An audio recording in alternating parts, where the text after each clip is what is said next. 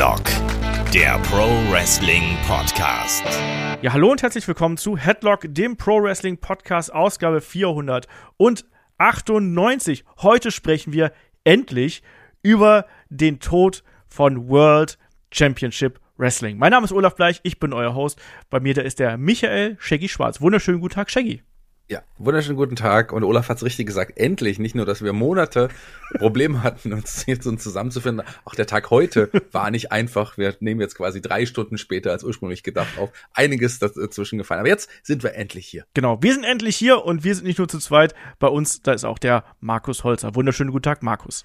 Hallo zusammen, where the big boys play. Und heute haben sich die drei großen Jungs oder zwei kleinen und der große Junge versammelt, um über eigentlich ein trauriges Thema zu sprechen, aber ein Thema, das unglaublich interessant ist, auch für mich noch, obwohl das ja wirklich schon 20 Jahre oder mehr sogar, 21 sind es dann sogar, Jahre her ist, dass das geschehen ist, über das wir heute sprechen. Aber ich glaube, das ist noch immer eins der spannendsten Themen überhaupt in der Wrestling-Historie, oder? Ja, ganz genau. Der Tod der WCW, absolut legendär, ist auch wirklich ein Thema, was viel gefragt worden ist. Auch, vielleicht haben wir es auch ganz clever gemacht. Wir haben es so oft verschoben, jetzt sind die Leute alle richtig heiß drauf, ähm, dass wir darüber sprechen. Ist natürlich auch so ein gewisses Anschlussthema an unser Format Head-to-Head, -Head, an Monday Night Watch. Das geht ja da alles mit rein und wir wissen, dass ihr da auf jeden Fall ja ganz viel Herzblut auch in das Thema steckt. In die WCW, die ist immer noch sehr, sehr populär bei den ähm, Zuschauern und Zuhörerinnen und Hörern, die natürlich auch damals ja mit dem Wrestling äh, groß geworden sind. Und deswegen sind wir drei hier natürlich auch am Mikrofon zugegen. Und wir haben natürlich hier bei Headlock auch noch jede Menge andere Formate. Ich habe es gerade angesprochen, Monday Night Watch, Head to Head sind zwei unserer Retro-Formate. Äh, Markus und ich werden demnächst wieder ein Watch-Along machen. Wir haben diese Woche noch das Magazin und No Holds Barred. Außerdem haben wir natürlich auch die Nummer 500 vor der Brust stehen hier vom Wochenend-Podcast. Und da haben wir uns auch noch was für ausgedacht. Also freut euch darauf, schaut auch bei uns auf den Social-Kanälen vorbei. Und ihr könnt uns da auch gerne eine Glückwunsch-Nachricht hinterlassen. Da habe ich bei Speakpipe ein Portal eingerichtet. Könnt ihr einfach machen. Link findet ihr in den Show Notes und unter dem Video hier. Ich würde sagen, damit legen wir einfach los, weil das ist ein umfangreiches Thema. Natürlich der Tod der WCW. Wir reisen zurück in das Jahr 2001, aber wir blicken natürlich auch auf die Geschehnisse, die dazu geführt haben. Wir machen jetzt keinen chronologischen Abriss, Marke, was ist im Februar 1998 passiert, sondern wir skizzieren erstmal das große Drumherum. Was hat denn eigentlich dazu geführt, dass die WCW pleite gegangen ist? Das werden wir gleich machen. Meine erste Frage ist hier aber eine andere und da fange ich mit dem Shaggy an. Shaggy, weißt du noch, wie du damals den Tod der WCW, das Ende der WCW miterlebt hast? Ist das so ein Wrestling-Moment für dich, wo du weißt, Mensch, da saß ich in der Bahn oder da habe ich gerade im Internet gesurft und hab's gesehen? Weißt du das noch? Ja, wenn man es auf den einen Moment beschränken will, ist das ja sicherlich der Moment, als man erfahren hat, dass die WWE WCW gekauft hat, äh, wenn du, wenn du so willst. Oder wenn man die letzte Raw versus Nitro Episode, letzte Nitro Folge äh, da äh, nimmt, dann ist es ja auch nochmal, könnte es auch dieser Moment sein. Also es ist ja eigentlich auch so ein schleichender Tod gewesen ähm, deswegen kann man es nicht genau definieren. Ich würde sagen, als ich erfahren habe, dass es dann doch final die WWE, also ich habe, als ich erfahren habe, dass die WCW zum Verkauf steht, erstmal, das war ja schon mal so interessant. Dann gab es ja diese verschiedenen ähm, Anbieter, die es kaufen wollten. Und dem Eric Bischoff werden wir gleich nochmal drüber sprechen mit, mit, mit seinen Geschäftspartnern. Und dass es dann am Ende die WWE war oder die WWF war, da weiß ich noch ganz genau, wo ich war. Ich habe es tatsächlich, ähm, ich habe irgendwo zu Hause ähm, im Internet gelesen. Da stand das dann plötzlich da hier, WWE kauft ähm, WCW und das war schon, das war schon ein, ein krasser Moment, der mich dann doch umgehauen hat, weil das war etwas, womit ja, glaube ich, auch niemand gerechnet hatte zu dem Zeitpunkt. Markus, wie ging es dir damals? Ja, ähnlich äh, wie dem Shaggy. Ich habe damals auch schon das Internet äh, immer durchforstet nach äh, Wrestling News und Wrestling, äh, gab es auch Chatrooms noch, ihr erinnert euch vielleicht noch und solche Dinge. Also ich war ein, ein eifriger äh, Wrestling äh, Internet-Nerd. Die allererste Seite, die ich jemals im Internet besucht habe, 98 war, glaube ich, äh, zuerst powerwrestling.de und dann wwf.com. Also mein Internet ist Geschichte fang, fing quasi mit dem Wrestling an. Und so war es auch, dass ich äh, von dem Ende von WCW und vor allem den Kauf durch äh, die Firma von McMahon quasi auch im Internet erfahren habe. Ich weiß aber nicht mehr genau, wann, ob das damals in der Nacht war oder, oder wie auch immer, weil äh, da teilweise hat man sich ja da noch die Nächte um die Ohren geschlagen, vielleicht bei Raw mitgelesen und so was passiert. Aber auf jeden Fall war es auch bei mir ein, ein Schockmoment, möchte ich fast sagen. Es war äh, absolut surreal. Also ich kann mich auch noch dran erinnern, ich habe damals ja eifrig Tapes getradet. Ich habe ja relativ aktuell auch die Weeklies dann bekommen. Ich glaube mit so drei, vier, fünf Tagen Versatz quasi. Und ich habe dann aus. Hm? Damalige Verhältnisse war das aber schon sehr schnell. Ja, ja, eben. Also der hat das wirklich, äh, von dem ich das bezogen habe, der hat das halt aufgenommen und dann direkt die Tage danach vervielfältigt und dann rausgeschickt. Und da war ich halt wirklich, also allerspätestens Ende der Woche hatte ich die Shows dann. Und das war purer Luxus, war auch ein teurer Luxus zur damaligen Zeit, muss man sagen. Aber natürlich war ich da mega heiß drauf und auch gerade diesen Simulcast, also diese letzte Episode von Nitro äh, mit Raw im äh, Konterprogramm sozusagen mir dann anzuschauen. Da habe ich einfach drauf gewartet, weil natürlich habe ich das auch im Internet gelesen. Also es war 2001 im März und da war ich natürlich dann sofort mit dabei und habe darauf gewartet, dass dann auch die Tapes kommen und habe dann gesagt, ich brauche das jetzt, gib mir das, schick mir das sofort, ich zahle auch mehr oder sonst irgendwas. Also da kann ich mich auch noch dran erinnern, weil ich muss sagen, ich war auch ein großer Fan der WCW und ich glaube, das geht uns ja hier allen so und ich glaube auch, dass sehr viele, die jetzt hier den Podcast hören, die haben damals die WCW, glaube ich, auch sehr geliebt, Shaggy. Und die WCW hat uns auch natürlich gerade in den Folgejahren, äh, in den Folgejahren, in den Vorjahren natürlich, sehr, sehr viele tolle Momente beschert. Und dieser Absturz innerhalb von wenigen Jahren, wirklich von dem absoluten Wrestling-Olymp bis hin zum, okay, ich werde von der Konkurrenz gekauft, das ist eigentlich schon beispiellos, oder?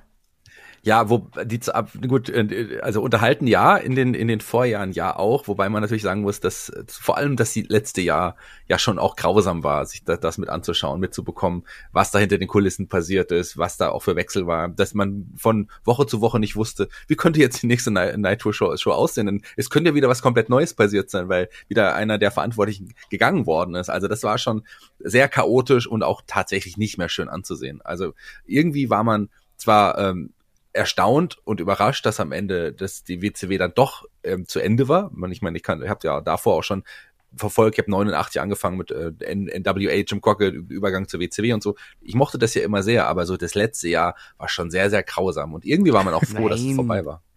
Doch. Nein, also ich, ich stimme dir zu, es war grausam. Äh, 2000, wobei ich sagen muss, ich habe es trotzdem noch gern geschaut damals. Ich bin auch im Februar 2000 mit dem Zug aus Wien nach Hamburg gefahren zwölf Stunden damals über Nacht, um äh, WCW mir anzuschauen. Bin ich auch froh drüber, weil das war die einzige WCW-Show, die ich immer live gesehen habe. Aber äh, auch wenn es grausam, also froh war ich damals nicht, weil mir war damals schon auch als, als, als äh, ganz junger Bursche klar irgendwie, jetzt gibt's nur noch eine große Firma und irgendwie ist das scheiße. Weil, wie gesagt, auch wenn WCW jetzt 2000 teilweise oder über weite Strecken nicht so schön anzuschauen war, man hat's halt, ich habe halt trotzdem, wie gesagt, gern geschaut und WCW und WWE, es war halt beides immer da. Also ich habe ja 93 mit dem Wrestling angefangen, mit der World Wrestling Federation damals, bin dann aber auch relativ schnell auf äh, WCW gekommen, über das DSF damals, hab am Anfang, wie das glaube ich bei allen so war, die mit WWF anfangen, waren sie immer zuerst WWF-Fans und fanden das besser. Aber so im Laufe der Jahre eben fand, also bin ich auch ein richtig großer WCW-Fan geworden und ich war damals nicht happy. Ich war gespannt und es hat mich überrascht, aber ich hatte kein gutes Gefühl. Ich, ich fand das total schade tatsächlich, weil ich schon irgendwie gedacht habe, dass es immer so weitergeht. WCW hat ja einem großen Medienunternehmen gehört, wir werden ja gleich, glaube glaub ich, noch genauer drüber sprechen, aber äh, für mich war das irgendwie äh, denkunmöglich, dass es äh, WCW nicht mehr geben soll. Ja, also das war damals ein absoluter Hammer. Also bei mir war es ja so, ich bin ja quasi ähm, 92, glaube ich, erst zur WCW gekommen. Da habe ich schon die WWF verfolgt und bin ja dann auch über meinen Bruder, der mir dann versehentlich mal, ich glaube, ich habe gedacht, bring mir irgendeine WWF-Videokassette aus dem äh, aus der Videothek mit.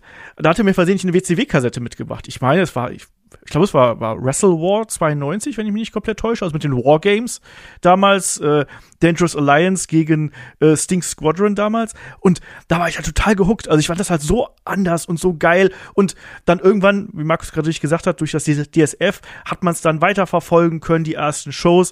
Und ich habe auch dann von Beginn an quasi das Produkt verfolgt und dass das auf einmal nicht mehr da sein sollte, das war ganz absurd. Ich gehörte übrigens auch zu den Leuten, ich glaube, das habe ich in einem anderen Podcast schon mal gesagt, der dann so Ende 2000 oder Mitte 2000, glaube ich, als äh, Bischof und Russo das Ding wieder übernommen haben, hab, da gehörte ich zu den Leuten, die gesagt haben, es wird besser, Leute, es wird besser, weil alle meine Freunde, die während der NWO-Ära dabei gewesen sind, die sind alle rübergesprungen zur WWF und haben gesagt, Austin und The Rock und ja. Triple H und der Undertaker und ich so, ich habe beides verfolgt und habe dann immer versucht, so weiß zu machen. Nee, das, das wird besser, die fangen sich wieder. Hier, guck mal, Scott Steiner ist jetzt ganz cool und ne, Goldberg, den kann man jetzt auch wieder ertragen und so. Und de facto war es ein bisschen besser, aber es war weit weg von gut, muss man hier sagen, ganz klar sagen. Aber ich bin da tatsächlich jemand gewesen, der versucht hat, noch ja zu erklären, ähm, dass das eigentlich gar nicht so dramatisch ist. Markus, du hast gerade schon gesagt, hier so ein bisschen, ähm, wir haben so ein paar Baustellen eigentlich, ne, die man jetzt hier mhm. beackern könnte, um so ein bisschen die ja. Basis zu legen.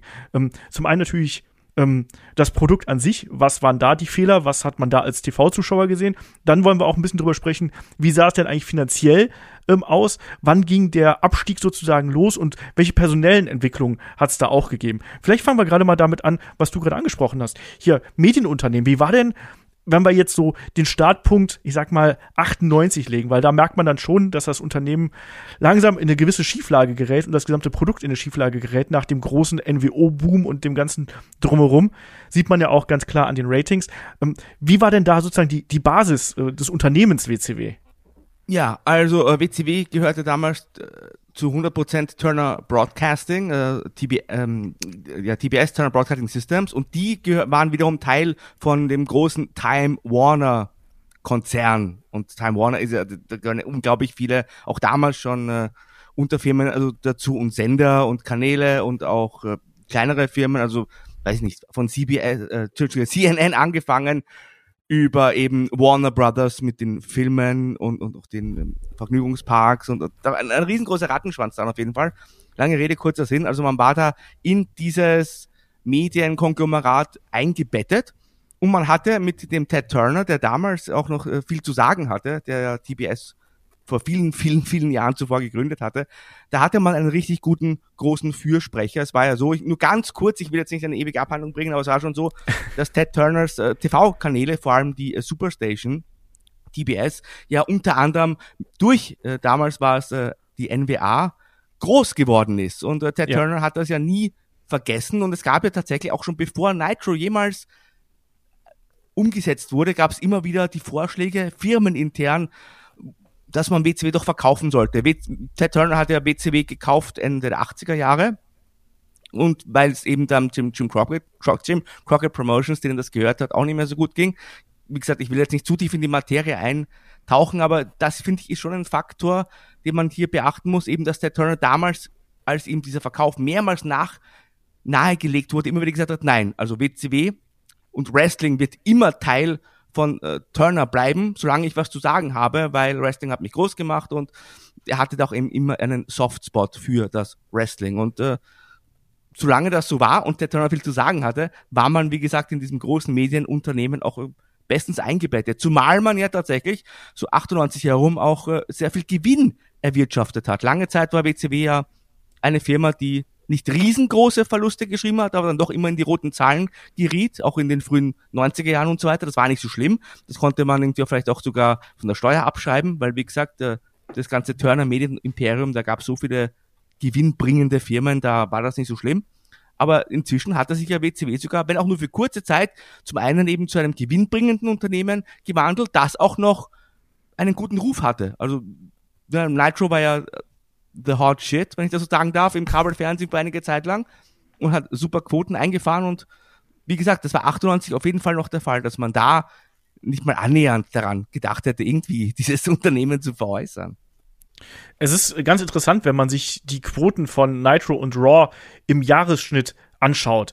Da haben wir nämlich wirklich genau das, was du gerade gesagt hast. Ne? Also wenn wir anschauen, ähm, Nitro gegen Raw, 95, äh, 96, da liegt Raw schon äh, dezent zurück mit einem Schnitt von äh, 2,53 zu 2,94. 97 ist es dann schon so, dass äh, Nitro krass führt, also mit 2,68 zu 3,6 für Nitro. Also ähm, fast ein ganzer Punkt liegt äh, Nitro davor. Dann sieht man aber auch, dass beide Companies wachsen und dass beide da einen äh, großen Plus einfahren, nämlich 1998, da steht es bei der äh, WWF Raw 4,42 und bei Nitro 4,37, also da ist man dann Head-to-Head -head. und dann ist es wirklich so, dass dieses Jahr 98, das gibt den ausschlaggebenden Punkt, ähm, für den Knick sozusagen. Gerade gegen Ende des Jahres sieht man das, dass die TV-Ratings runtergehen. 99, wenn man dann den Schnitt nimmt, über das gesamte Jahr verteilt, haben wir bei Raw einen Schnitt von 6,12 zu, Achtung, 3,62. Das heißt, das ist mal nicht ganz die Hälfte, aber es ist schon ein ganzes Stück weniger. Und dann im Jahr drauf, wenn man jetzt 2000, 2001 mit dazu nimmt, dann hat man wirklich Raw, die fast das Doppelte von Nitro haben mit 5,69 zu 2,63, also fast das Doppelte am Ende. Und man sieht wirklich, dieses Jahr 98 ist ein ganz, ganz großer Punkt. Ähm, in der, ja, im Verfall eigentlich der Promotion. Und du hast es angesprochen, Markus, wir haben hier natürlich verschiedene Felder, wo man Geld mit verdient hat. Das ist auf der einen Seite natürlich der Punkt Werbung. Du verkaufst Werbung äh, über die TV-Shows, musst Geld einnehmen. Wenn du weniger Zuschauer hast, kannst du weniger Geld natürlich auch für die Werbung nehmen. Das ist ein Problem. Äh, wenn die Zuschauerquoten zurückgehen, ähm, dann verdienst du damit auch weniger. Was wir auch noch haben, ist natürlich der Punkt, dass man ähm, mit den Pay-per-view-Verkaufszahlen deutliche, deutliche ähm, Schwind, also einen deutlichen Schwund einfach zu verzeichnen hat über die Zeit. Wenn wir uns das zum Beispiel mal anschauen, der Bash at the Beach 1998, der hatte noch 580.000 Buys. Also auch schon eine ziemlich große Kiste. Wenn wir zwei Jahre weitergehen, also ins Jahr 2000, waren das nur noch 100.000. Und wirklich im Jahr 2000 hatte man teilweise Pay-per-Views, die zwischen 50 und 60.000 Buys nur gehabt haben. Also ja der Abstieg ist da schon sehr deutlich. Markus, du möchtest was sagen? Ja, also ich habe nur zum Vergleich, also 1998 habe man die Zahlen nochmal rausgesucht, hatte man so um die 30 Millionen Profit am Ende des Jahres erzielt. Ein Jahr darauf waren es schon 9 Millionen, die man verloren hat. Ja. Und im Jahr 2000, das muss man sich vorstellen, ja, im Jahr 2000 hatte man zwischen 60 und 80 Millionen Dollar Verlust. Und das innerhalb von zwei Jahren. Und das ist so krass. Und ist halt auch eben diesen, dieser ganzen Vertragsstruktur geschuldet. Also wirklich, man hatte halt, das Problem war ja tatsächlich nicht nur, dass man weniger Zuschauer hatte, vor allem in den Hallen und die Buy-Rates war, aber das Problem war, dass man aber diese ganzen Verträge abgeschlossen hatte mit den großen Stars, die teilweise sehr, sehr hohe Garantiesummen erhielten und das waren halt Verträge aus der besten Zeit.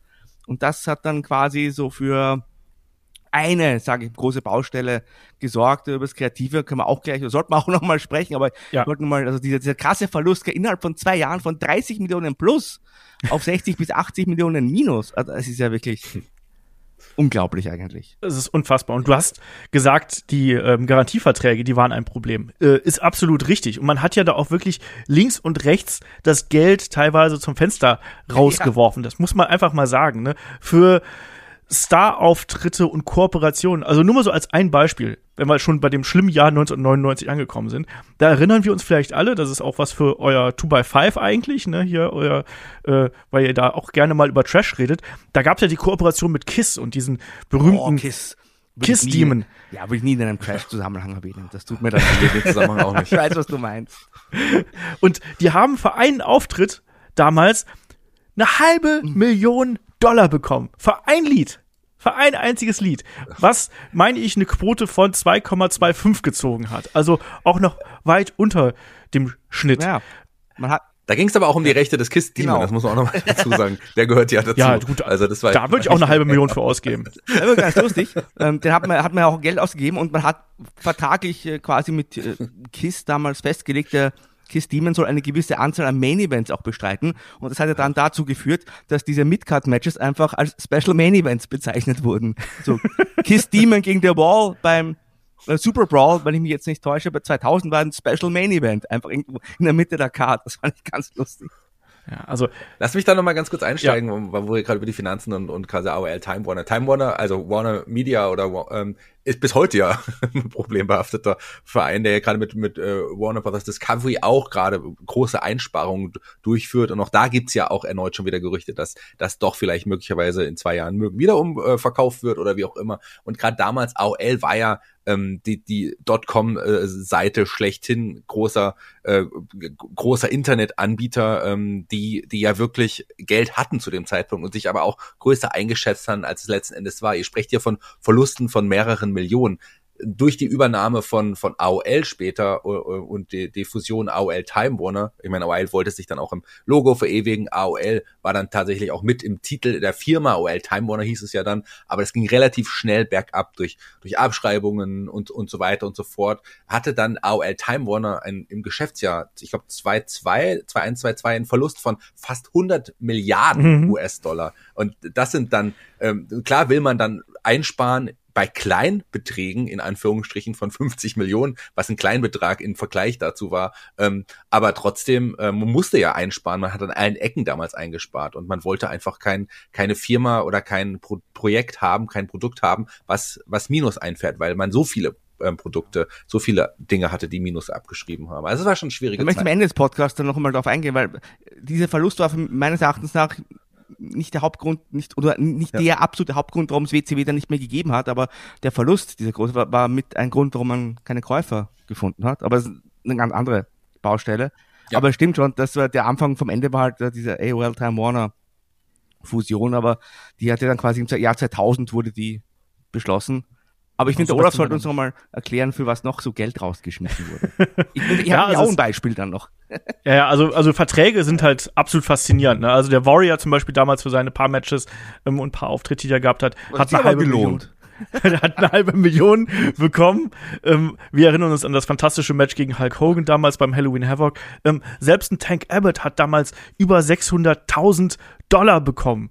Gut, der sollte laut äh, Vince Russo ja auch zwischenzeitlich mal Champion werden, ist dann nicht geworden. Aber wie gesagt, es ist ein ganz viel äh, wurde da einfach zum Fenster rausgeworfen, inklusive natürlich auch Requisiten, die hier weggeballert worden sind. Also wie viele Limousinen kaputt gegangen sind und äh, Deko-Objekte. Äh, da gibt's dann die Stories, wenn dann ein Monster Truck mal wieder eingesetzt worden ist und sonst irgendwas. Und ja es kostet halt alles Geld, das darf man nicht unterschätzen. Jedes Auto, was kaputt geht, das ist halt ein Auto, was kaputt geht und das musst du bezahlen. Es gab ja auch diese Geschichte, ich meine, das sind nur kleine Beträge, aber es zeigt, glaube ich, einfach, wie man Geld in dieser Firma betrachtet hat. Es gab die, gibt ja diese Geschichte, dass Eric Bischoff, äh, damals Teil der NWO war, hatte immer eine Lederjacke angehabt und angeblich hat er sich ja jede Woche in jeder Stadt einfach eine neue Lederjacke gekauft und die dann zurückgelassen. und ich meine, das sind auch ein paar tausend Dollar jede Woche, weil das wird keine, keine billige Lederjacke gewesen sein. Wie gesagt, das sind kleine Beträge, aber es zeigt doch einfach, welchen Bezug man da damals zu Geld einfach hatte. Ja, kauf ja. mal eine neue jede Woche, damit man es nicht herumtragen müssen quasi zum Flughafen. Ja. So Interessant nämlich auch, nämlich in dieser Zeit, wo man quasi das Geld genauso behandelt hat, wie du es gerade angesprochen hast, da hat man sich auch den Luxus geleistet und hat zu jeder Show das gesamte Roster einfliegen lassen. Also da sind dann mal 100, 150 Leute angereist mit Hotel, mit Flug, mit allem drum und dran. Ähm, nur damit dann quasi, wie viel braucht man, wie viel Wrestler braucht man bei so einer Show? Ich sag mal, gut, also später dann, als dann ähm, Nitro entsprechend lang gewesen ist, braucht man vielleicht so 30 bis 40 plus dann eben auch noch Nitro Girls mit dazu und so. Also aber ihr seht schon, da wurde einfach extrem viel Geld ähm, rausgeschossen und zugleich hat man dann eben im Verlauf der Jahre eben gemerkt, dass auch an vielen Ecken eben nicht mehr so viel reingekommen ist. Ähm, die Merchandise-Zahlen sind deutlich gesunken, die Werbeeinnahmen sind gesunken auch die Hausshow-Zahlen sind hier vielleicht ganz interessant, weil auch die sind drastisch gesunken. Da mache ich jetzt gar nicht mal den Schnitt zwischen ähm, der WWF und der WCW, sondern ich zähle einfach nur mal ganz kurz auf, wie das damals gewesen ist. Also die WCW hat 1996 noch im Schnitt 3439 Zuschauer bei Hausshows gezogen. 97, da war es dann sogar noch mehr, da waren das dann 5472. 98 auch da nochmal einen Sprung nach vorne. Äh, 8000 und dann ging es äh, runter. Äh, 99 waren es nur noch 5800 und dann innerhalb eines Jahres, auch hier wieder, ne, eines Jahres von 99 auf 2000, wie kalt das Produkt damals gewesen ist, von 5800 auf 2600 im Schnitt. Hm. Also halbiert innerhalb eines Jahres. Das muss man sich einfach hier auf der Zunge zergehen lassen und man kann sich alle Statistiken anschauen. Dieser Bruch, gerade von 99 zu 2000, der ist absurd. Also da haben die Zuschauer einfach reihenweise der WCW den Rücken gekehrt, die Sponsoren haben dem Produkt den Rücken gekehrt. Und Markus, da hat man eigentlich schon gesehen, okay, das, das wird hier kein gutes Ende nehmen. Ne? Egal, wie viel Führungskräfte man äh, austauscht, das ist vielleicht auch gleich was ganz Interessantes. Wir sollten dann natürlich auch mal Richtung Mhm. Creative schauen Ja. Richtung der Verantwortlichen schauen, wer denn da wirklich die äh, Zügel in der Hand gehabt hat. Ja, tatsächlich. Äh, für mich 98, wie gesagt, hat man noch äh, 30 Millionen Dollar Gewinn gemacht. Für mich ist aber 98 der erste große kreative Fehler passiert. Und das war für mich die Teilung der NWO. Ich fand das damals als Zuschauer durchaus interessant. Ich hatte auch ein äh, schwarz-rotes NWO-Label mir dann damals zugelegt. Gab es ja diesen Shop auch über, über das DSF quasi. Aber aus heutiger Sicht muss man sagen, da hätte man einfach diese NWO-Geschichte damals beenden sollen oder müssen sogar nach zwei Jahren und BCW als Sieger dieser Fehde gestärkt hervorgehen lassen müssen. War Gegenteil war der Fall. Man hat ja 98 die WCW zeitweise zur WCW-NWO gemacht. Unter diesem Branding liefen dann ja auch die Pay-per-Views und die TV-Sendungen teilweise ab. Und das war meines Erachtens der erste große Fehler, weil dann hat man da nie wieder die Kurve kreativ bekommen und ist sich da immer wieder quasi ja im Kreis selbst wieder begegnet. Auch aus äh, Sicht der Kreativen, wie du gesagt hast, es waren ja dann einige Wechsel auch äh, vollzogen worden, wobei man sagen muss, bis Ende 98 war es ja der Eric Bischoff. Der hat zwar nicht alles gebuckt, weil da war auch der Kevin Sullivan und ein Team beteiligt, aber er hatte quasi so die Hand drauf. Also so wie der Vince McMahon, wer erinnert sich noch, zuletzt quasi immer das letzte Wort hatte, bei den großen Storylines bestimmt hat, was passiert, hat auch der Eric Bischoff zumindest in den wichtigen Geschichten, also NWO, Hogan, Goldberg, äh, alles was dazu dazugehörte, hat eben der Eric Bischoff bestimmt, was passiert und hat dann irgendwie auch äh, die falschen Entscheidungen getroffen. Das war erstmal 98. Genau. Das ging dann ähm, bis Ende 98 und dann wurde er ja, ja, dann wurde er gegangen sozusagen. Man hat gemerkt, da, äh, da läuft einiges schief und Eric Bischoff wurde dann äh, seiner Verantwortung äh, entbunden, sowohl was den kreativen Bereich angeht, als auch was den wirtschaftlichen Bereich angeht. Und dann nach Starcade, Markus, da haben wir gerade noch im Vorfeld drüber gesprochen, dann wurde es ja noch besser. Ne? Wir erinnern uns Starcade äh, 98. Ähm, die berüchtigte Geschichte mit äh, Kevin Nash und äh, Scott Hall, Goldberg, der Taser, die erste Niederlage von Goldberg. Auch das natürlich ein ganz wichtiger Punkt. Nicht nur, dass man ähm, zu sehr auf das Zugpferd NWO gesetzt hat und das wirklich also geritten hat, bis es zusammengebrochen ist, also bis zum Ende hin. Wir erinnern uns auch noch an die schwarz-silberne NWO dann im weiteren Verlauf. Ähm, man hat ja auch keine eigenen Stars wirklich aufgebaut. Man hatte Goldberg. Man hatte Goldberg, der wirklich als damals vergleichsweise junger Athlet wirklich noch ähm, Publikumsreaktion gezogen hat. Man kann mit Abstrichen noch sagen, vielleicht auch ein Diamond Dallas Page, als jemand, der noch nicht aus dieser ganz, ganz großen Riege äh, kommt, den da noch mit rein. Aber ansonsten hat man eben diese ähm, ganzen Altstars, so nenne ich es einfach mal, ähm, gehabt, Hogan, Savage und so weiter und so fort. Flair, der auch immer noch gezogen hat, muss man dazu sagen. Ne? Also wir haben letztens noch bei Monday Night Watch das Comeback der Horsemen besprochen und was das auch für Reaktionen oder auch mal für Quotensprünge verursacht hat. Also da darf man auch nicht zu sehr über den äh, Ric Flair lästern, aber es ist eben ein Problem gewesen, dass die WCW es nicht geschafft hat, außerhalb des NWO-Angles wirklich die großen Stars aufzubauen, abseits vielleicht von Goldberg und eben von Diamond Dallas Page. Und Goldberg, den hat man dann ja auch direkt in der Folge von äh, Starcade ja nicht nur da demontiert, sondern eben auch hier demontiert. Ich sag nur, Fingerpoke of Doom und dadurch auch noch mal den ja die Wertigkeit des Titels äh, zerstört. Und Markus gerade diese Kevin Nash Ära, die auch nur drei Monate ging. Also wie gesagt nach Starcade äh, drei Monate. Ja, bis Dann- Oktober, also bis Herbst. Ja gut, dann sechs Monate ungefähr, Ja. sieben Monate. Ähm, ah, zehn Monate. Ich kann wieder nicht rechnen. Tut mir leid. Ich weiß schon, warum ich warum ich viel rede und nicht rechne. Ähm, aber auch das war eine Zeit, die bestimmt war von äh, ja ganz viel ganz viel Ego und dummen Ideen, so würde ich es einfach mal nennen. Wobei, wir haben ja auch manchmal in äh, Head-to-Head eine, acht, eine, eine Ära aus der, acht, aus der 99er Zeit, äh, ein, anders, eine Show aus der, aus der Ära Kevin Nash aus dem Jahr 98 gehabt, die nicht so schlecht war. Aber es stimmt schon, also Kevin Nash hat eben den Goldberg besiegt, muss man sagen, mit der Hilfe von Scott Hall und einem Elektroschocker. Und da gibt's ja bis heute auch immer wieder die Meldungen von vielen Leuten, die, die denken und der Meinung sind, dass der Kevin Nash damals schon sich selber quasi zum Streak Beender gebuckt hat. Er, Kevin Nash selber ist vehement dagegen und, und führt halt immer wieder an, er hätte erst nachher das Booking übernommen. Ich persönlich glaube ihm das auch, muss ich dazu sagen. Aber es ist tatsächlich so, dass dann eben Kevin Nash, äh, die, die Chefbooker quasi bei äh, WCW wurde und dieser Fingerpoke of Doom eine Katastrophe. Und das war auch das, was ich gemeint habe, dass man sich quasi im Kreis immer wieder selbst begegnet ist, quasi, weil dann hat man einfach diese zwei NWOs wieder zu einer NWO zusammengeführt und wollte nochmal die Geschichte erzählen von der NWO, die die WCW übernimmt. Aber die hatten halt WCW schon übernommen zu dem Zeitpunkt. Wie gesagt, wir hatten eigentlich WCW slash NWO Shows und wir hatten schon zwei NWOs zu dem Zeitpunkt, die für Furore sorgten. Und das nochmal, es gab ja für die NWO auch nichts mehr zu erobern und hat überhaupt keinen Sinn gemacht. Dass man dem Goldberg die Streak quasi genommen hat, das sehe ich differenziert tatsächlich. Äh, irgendwann, jeder muss irgendwann mal verlieren.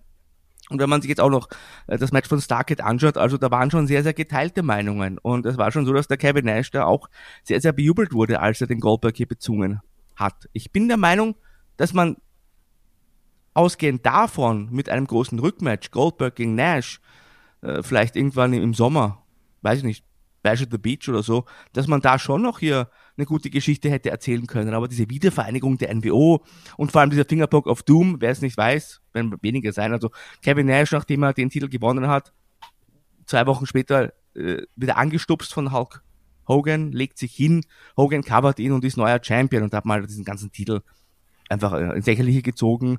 Goldberg gegen Nash, das Rückmatch hatte keine Bedeutung mehr in dem Fall und dann hat man alles irgendwie auf links gedreht, ist aber wieder am Anfang angekommen ja, das war natürlich ein ganz, ganz großer Fehler, das finde ich schon.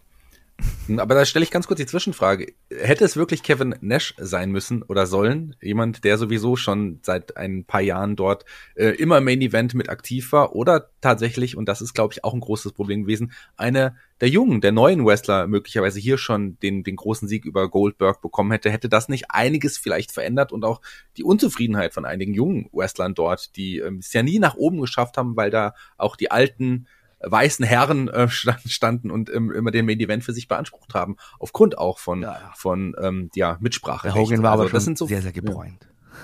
Ja, der war schon sehr gefreut, das stimmt. Ähm, ja, aber so hat's ja damals nicht funktioniert. Ne? Also du hättest ja nicht Chris Jericho hier auf einmal zum Beispiel gegen Goldberg stellen können und dann hätte der das Ding gewonnen. Ähm, nur, oder Benoit. Ja, nicht von 0 auf 100 natürlich, aber aber aufgebaut. Es ist, es ist bei so Streaks äh, ist es immer das Problem, wie, wie löst es auf. Ich glaube auch nicht, dass die Personalie Kevin Nash hier unbedingt das Problem ist, sondern ich glaube, dass eher das Problem, das Wie und das, was danach kam, Mhm. an der ganzen Geschichte ist. Weil irgendwie, wie Marc schon gesagt hat, irgendwann muss eine Streak nun mal enden. Und die WCW war damals eben sehr auf die Quoten bedacht. Ne? Nash war auch, Entschuldige, äh, Nash war aber verdammt over zu diesem Zeitpunkt. Das Ja, muss man eben. einfach auch äh, zugeben. Ja, das wollte ich mich gerade sagen. ne? Man hat schon da geguckt, äh, welche Richtung das geht. Und das, äh, ja, das Wolfpack und Nash ja, war, war einfach over. Also, ich glaube, das ist nicht das, noch nicht mal das größte Problem. Die Umsetzung und das, was dann danach folgte, war das Problem, weil ich finde auch, dass dieser Fingerpoke of Doom jedem Zuschauer einfach, der war nicht nur der, der Fingerpoke auf die Brust, sondern der war dann auch der Mittelfinger zu jedem Zuschauer einfach, weil man hat ja da dieses große Match angekündigt mit Nash gegen Hogan und dann am Ende stehen sie dann vor einem, haha, wir haben euch wieder alle vernatzt. Und irgendwie. Pay-Per-View-Käufer. Ne? Ja. Stargate lag zwei Wochen zurück, kostet einen Haufen Geld und hast dich wahrscheinlich gefreut auf Goldberg gegen Nash, endlich World Championship. Und dann wird, das heißt, diese Zuschauer, nicht nur die Nitro-Zuschauer, auch alle, die ein Geld, hier Geld ausgegeben für den Pay-Per-View, auch die in der Halle waren, die wurden ja auch quasi verarscht. Ja, und das ist ohnehin auch was, was sich eigentlich durch diese gesamten Jahre zieht, dass du immer wieder wahlweise Storylines anfängst, die nicht äh, wirklich durchziehst, dass du Retirements ankündigst und wieder nicht durchziehst. Also, ähm, so, ich glaube, sowohl Hogan als auch Nash haben über den Verlauf der Jahre gleich mehrfach ihre Karrieren beendet und kurz Zeit später wieder Und Flair. fortgesetzt. ähm, auch da, so Engels, wo scheinbar Wrestler schwer verletzt worden sind, die Woche drauf war sie später wieder da. Also man hat da schon sehr stark damit gespielt, dass eben die Zuschauer sehr schnell vergessen. Und wir haben einen äh, Kevin Nash dann am Ruder gehabt ähm, bis Oktober 99. Und ja, Markus, dann wird's richtig wild, weil dann kommen Vince Russo und Ed Ferrara. Also Vince Russo kennen wir ja ähm, natürlich von der äh, WWF, Ed Ferrara eigentlich auch, sind beide, beide ehemalige äh, Kreative bei der WWF und die sollten dann hier, weil man gemerkt hat, so, wir verlieren ein bisschen Traktion, die sollten das Produkt wieder jung und hip und modern machen. Richtig. Ähm, das Problem war, dass Vince Russo, den ich auch sehr ambivalent sehe, also ist jetzt nicht nur der Teufel, ich finde in der Attitude- Attitude-Ära, ob man es aus heutiger Sicht jetzt alles gut findet, ist eine andere Frage, aber er hat in der Attitude-Ära schon für sehr, sehr wichtige Impulse gesorgt und auch sehr, sehr vielen Wrestlern damals geholfen, einen Charakter zu finden und so weiter. Also da möchte ich nicht alles verteufeln. Das Problem bei WCW war halt, er ist dann gekommen, hat erstmal alles auf äh, links gedreht und hat versucht, das Attitude-Produkt vom WWE eins zu eins einfach auf WCW umzulegen. Und dazu muss man sagen, WCW gab es ja schon sehr, sehr lange.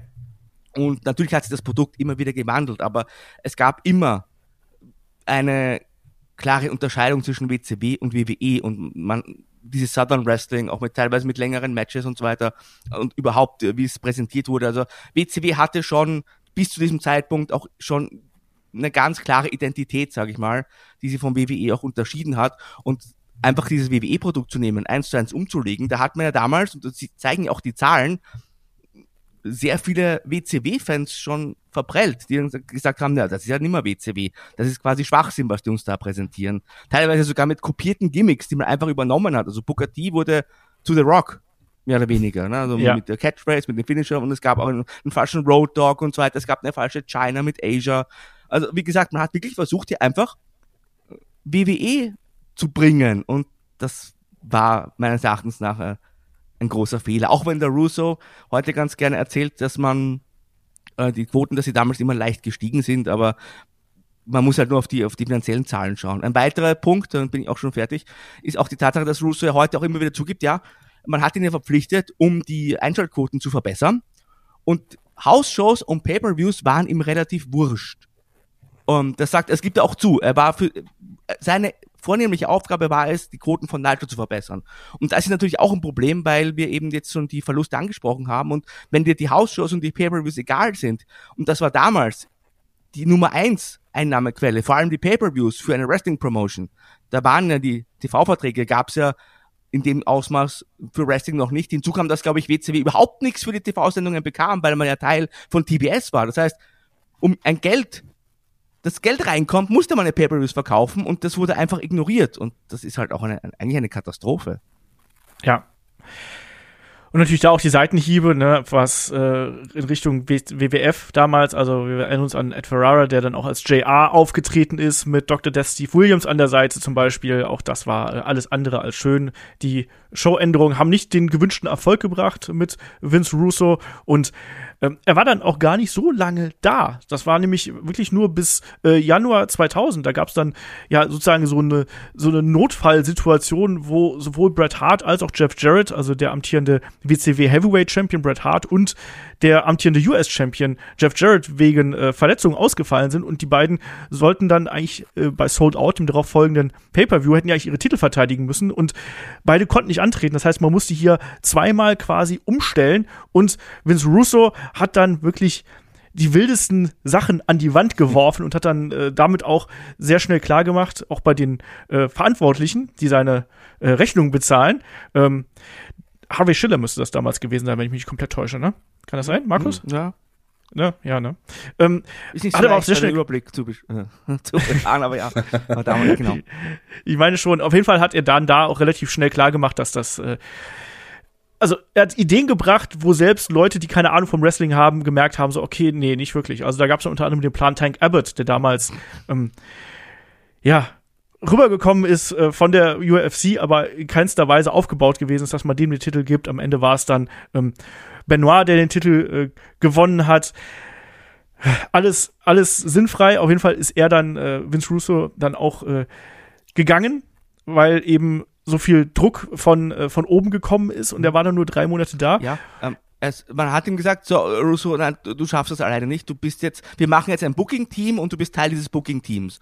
Ja. Und das wollte Russo nicht, weil er hat ja auch darauf gepocht, in seinem Vertrag steht, er ist quasi der Kreativboss und er hatte auch jetzt nicht Lust, sich da in einem Kreativteam einzufügen und hat dann quasi freiwillig auch den, den Hut erstmal genommen, sich eine Pause gegönnt.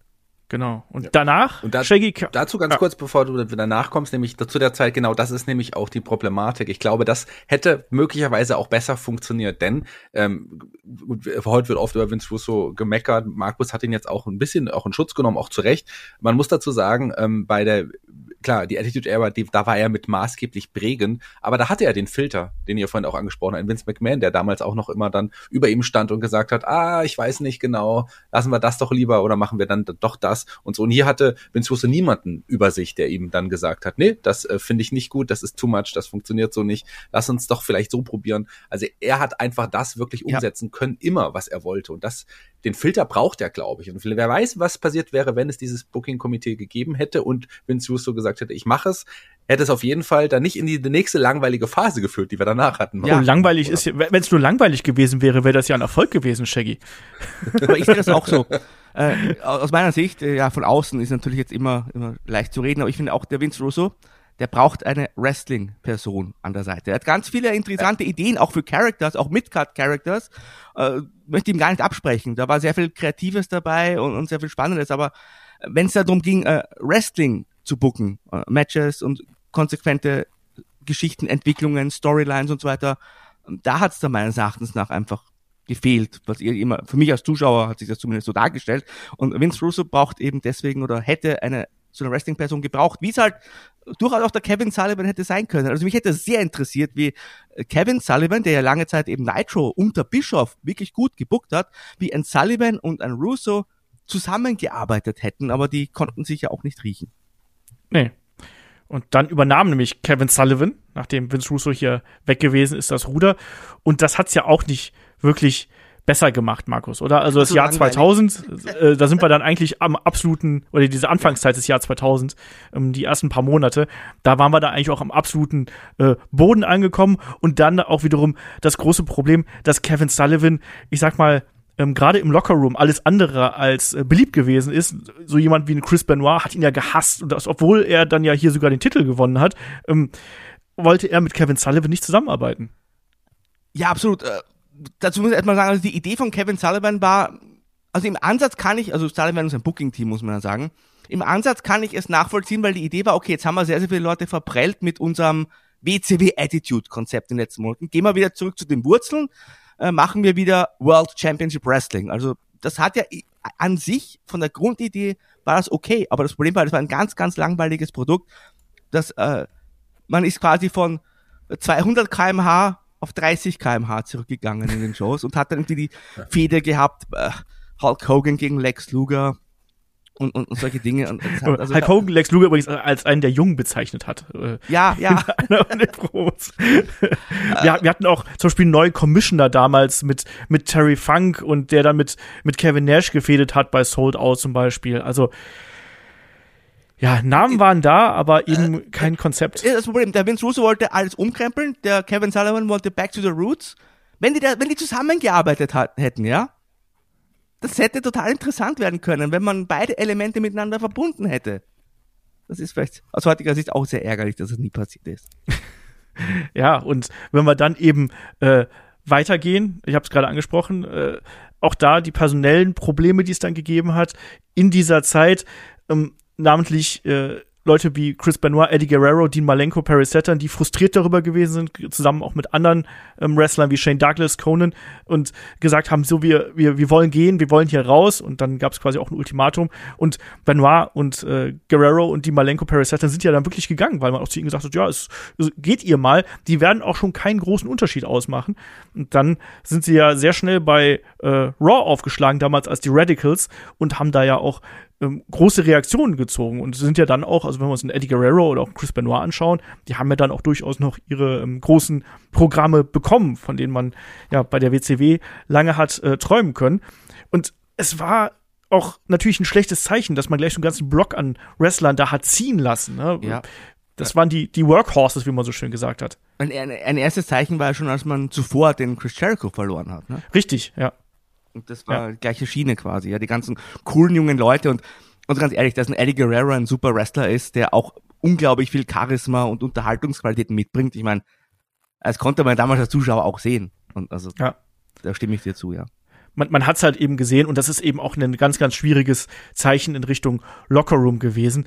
Ja, und dann, das haben wir auch damals mal in Head-to-Head -Head gesprochen, da gab es ja dann den nächsten Führungswechsel dann schon im April. Also wir haben jetzt innerhalb von kürzester Zeit hier wirklich verschiedene kreative Führungsposten in verschiedenen Konstellationen und dann hat man sich nämlich überlegt, so, äh, Vince Russo kommt zurück, an der Seite von Eric Bischoff. Und Markus, jetzt haben wir ja ein Team. Ja, ich möchte nur eine sagen, wir haben über die Hausschuhe Tendencies eben gesprochen. Also ja. im, im Jänner, ja, 1999 hatte man noch im Schnitt 8661 und dann ging es sogar ein bisschen rauf auf 8800 im Februar, im März 7900 und es war eigentlich da noch äh, den Umständen entsprechend okay. Und dann gab es da so einen Knick, also ab April April, Mai, da waren es dann nur noch von 6,8 auf 5,7 und das heißt, das hat, hat man sich fast, ja, fast schon halbiert, möchte ich fast sagen. Und hat auch gesehen, dieses neue Konzept eben, die Einschaltquoten waren miserabel, die Hausshow-Zahlen waren miserabel, also das hat noch weniger funktioniert. Ich habe so diese Theorie, quasi bei Vince Russo, der hat schon einige Leute dann schon ja, verärgert, sage ich mal, mit seinem WWE Attitude Konzept. Und jetzt hat man mit Back to the Roots, aber langweilig, dann die Leute auch noch verschreckt, die das Attitude-Era-Konzept gut fanden. Also, zuerst hat man die ursprünglichen Fans verschreckt und jetzt sind die anderen auch noch weggegangen quasi. Und man ist ja. mit dem harten Kern nur noch übrig geblieben. Genau, und Shaggy, dann hat man jetzt probiert, mit dem, was noch da ist, äh, ja, den, den Neustart zu wagen. Und da hat man dann ja auch eine, man, man hat immer gedacht, wir brauchen eine große Geschichte, um hier wieder das Produkt sozusagen ähm, Feuer zu geben. Und dann hat man sich ja äh, gedacht, wir machen wirklich hier einen großen Neustart. Und da wurden dann die Titel eingesammelt und man hat ja dann auch diese Blockbildung gehabt mit äh, Millionaires Club gegen die New Blood zum Beispiel. Auch das ähm, ähm, so eine so eine Geschichte, die ich immer als sehr schwierig erachte, wenn man einen kompletten Neustart macht. Denn ähm, man hatte ja auch noch einen, also auf der einen Seite gut, weil man dann denkt man wieder, okay, man vielleicht schaue ich noch mal rein und gucke, ob es funktioniert. Aber auf der anderen Seite verkraut man natürlich aber auch dann die paar Zuschauer, die man noch hatte die, weil die sich wirklich mit dem Produkt beschäftigt haben, die noch dabei geblieben sind. Und wenn dann plötzlich du von 0 auf 100 dann plötzlich wieder alles komplett änderst, alle Gürtel werden abgegeben, ähm, die auch die Heel und Heel und Face Verteilung war ja zu einem Zeitpunkt dann auch auch wieder egal, weil es gab ja dann die, die den, den Millionärs Club, also die etablierten Stars gegen die jungen Wilden. Ähm, jungen Wilden in Anführungsstrichen.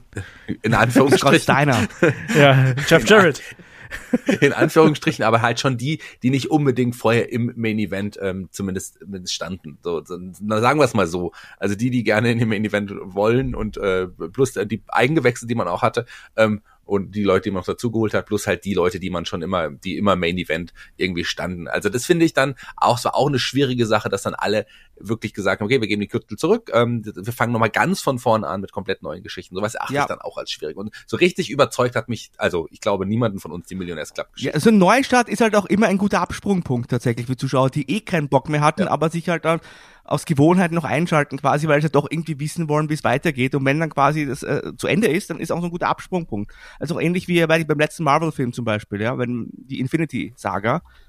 Für mich war da irgendwie auch so, ich meine, man folgt das noch am Rande, aber es war auch so ein schöner Absprungpunkt irgendwo. Ja, Geschichte, dann ist ja das Ende, ist auserzählt. Und in gewisser Form traf das auch äh, hierzu. Und ich stimme da, also ich bin da absolut deiner Meinung, also das ich würde das nie machen, einfach alle Titel für vakant erklären, alles was bis jetzt passiert ist, ist quasi irrelevant und alle Geschichten und alle Heal und Fates. Also ich finde, das ist eigentlich auch eine ganz schlechte Entscheidung. Da haben wir übrigens schon erwähnt, dass der Russo eben gemeinsam mit dem Bischof zurückkam. Ja. Weil das auch noch so ein Ding ist, weil man hat hier versucht, quasi das Beste von früher, also früher und Anführungszeichen, eben 96 und onwards mit Eric Bischoff und eben das Neue mit Russo zu verbinden, aber die haben ja auch nicht wirklich zusammengearbeitet. Äh, Eric Bischoff hat, hat sich da sogar weitestgehend rausgehalten, hat nur hier und da über die Shows geguckt, soweit ich weiß, hat, aber ansonsten hat da Russo, ja, die größte Verantwortung kreativ gehabt. Also es war eigentlich war das ja nur so ein bisschen eine Show, dass die beiden da jetzt gemeinsam quasi die Show gestalten würden. Ja, es hat auf jeden Fall nicht den großen Impuls gebracht. Also es gab durchaus noch äh, diese Momente, wo man gesagt hat, so, da passiert jetzt was. Also auch wenn man sich die Ratings anschaut, gerade dann ähm, in Richtung 2000 ähm, mit äh, gegen Ende waren dann durchaus wieder äh, positive Entwicklungen da, aber eben nicht in dem Maße, dass man äh, das Ganze gerechtfertigt hätte. Plus die Einnahmequellen, die sie eben versiegt, gerade auch sowas wie die Pay-per-view-Zahlen, die so massiv runtergegangen sind, dass die Leute es einfach nicht mehr, die Leute haben es nicht mehr gekauft. Und das war das große Problem. Die Ratings waren eigentlich gerade bei Nitro noch bemessen an dem, was sonst an Ratings auf äh, TBS stattgefunden haben. Die waren eigentlich noch relativ gut, muss man sagen. Aber das Problem war eben für das Unternehmen, der WCW, dass die übrigen Einnahmen, mit denen das Unternehmen ne, Profit erzielen wollte, das war eben, die waren nicht mehr da. Und dadurch ist das Unternehmen in massive Schieflage geraten. Und das hat sich dann natürlich dann auch ähm, auf die weitere ähm, Entwicklung äh, ausge, äh, ausgeführt, ausgewirkt, so rum. Und man muss sich auch sagen, dass da auch viele, viele Entscheidungen dabei gewesen sind. Es gab, es gab unglaublich viele Vakantierungen von Titeln. Ähm, Talent mit merkwürdigen Gimmicks haben wir gerade eben schon äh, Ähm. angesprochen. Ähm, Unzufriedenheit äh, im Allgemeinen, aber man hat natürlich auch da probiert, ähm, neues Talent durchaus mal reinzubringen. Ne? Wir erinnern uns an die, an die äh, Young Dragons zum Beispiel, an Three Count. Ähm, auch da dumme Gimmicks, muss man sagen. Aber ähm, es hat zumindest, es hat sich ein bisschen frischer angefühlt. Aber es war nicht frisch und anders genug, damit wirklich eine ähm, ne, ne klare Kehrtwendung hier in das ganze Produkt reinkommt. Ich glaube, jetzt können wir so langsam in Richtung. Gibt noch ein Beispiel, Entschuldige, äh, äh, Ja. Also 25 Mal ist die World Championship im Jahr 2000 gewechselt und da, ist ja, da kaufst du auch kein Pay-Per-View mehr, wenn es eh irrelevant ist. Ich wollte nur ein, als wunderbares Beispiel von dem, was du nämlich gerade gesagt hast, wollte ich nur kurz den Mike Awesome ins Rennen Ja, oh führen, ja, der oh ja. innerhalb weniger Monate so viele Gimmicks hatte. Also er kam ja als ECW-Zerstörer und dann gab's den Fat Chick Thriller, der auf äh, voluminöse Damen äh, abgefahren ist, sage ich jetzt mal. Dann gab's den 70s Guy und dann wurde er plötzlich zum Mitglied von Team Canada. Also äh, vier völlig unterschiedliche Gimmicks innerhalb von wenigen Wochen und das ist halt nur eins von vielen Beispielen.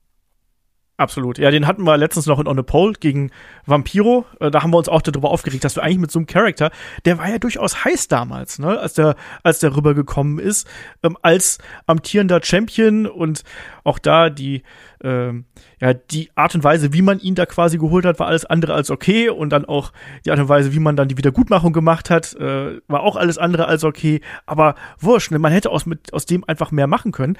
Stattdessen holt man den rüber und dann hat er so eine Larifari-Fehde gehabt. Wir erinnern uns noch, dass er ja mal Canyon zum Beispiel dann vom Käfig geworfen hat in diesem äh, Triple Cage Match, was wir damals gehabt haben. Ähm, wir haben auch, glaube ich, da hat man auch schon mal drüber gesprochen. Ich meine, da hat ihr mal drüber gesprochen, oder Shaggy? Die, ähm, aber pro Titelwechsel natürlich David Arquette, der als Champion, der sich, der selbst sich damals dagegen ausgesprochen hat, dass er äh, Champion wird, weil er gewusst hat, was das für Fans bedeuten würde, wenn er das macht und ja auch das Geld gespendet hat, was er dadurch eingenommen hat.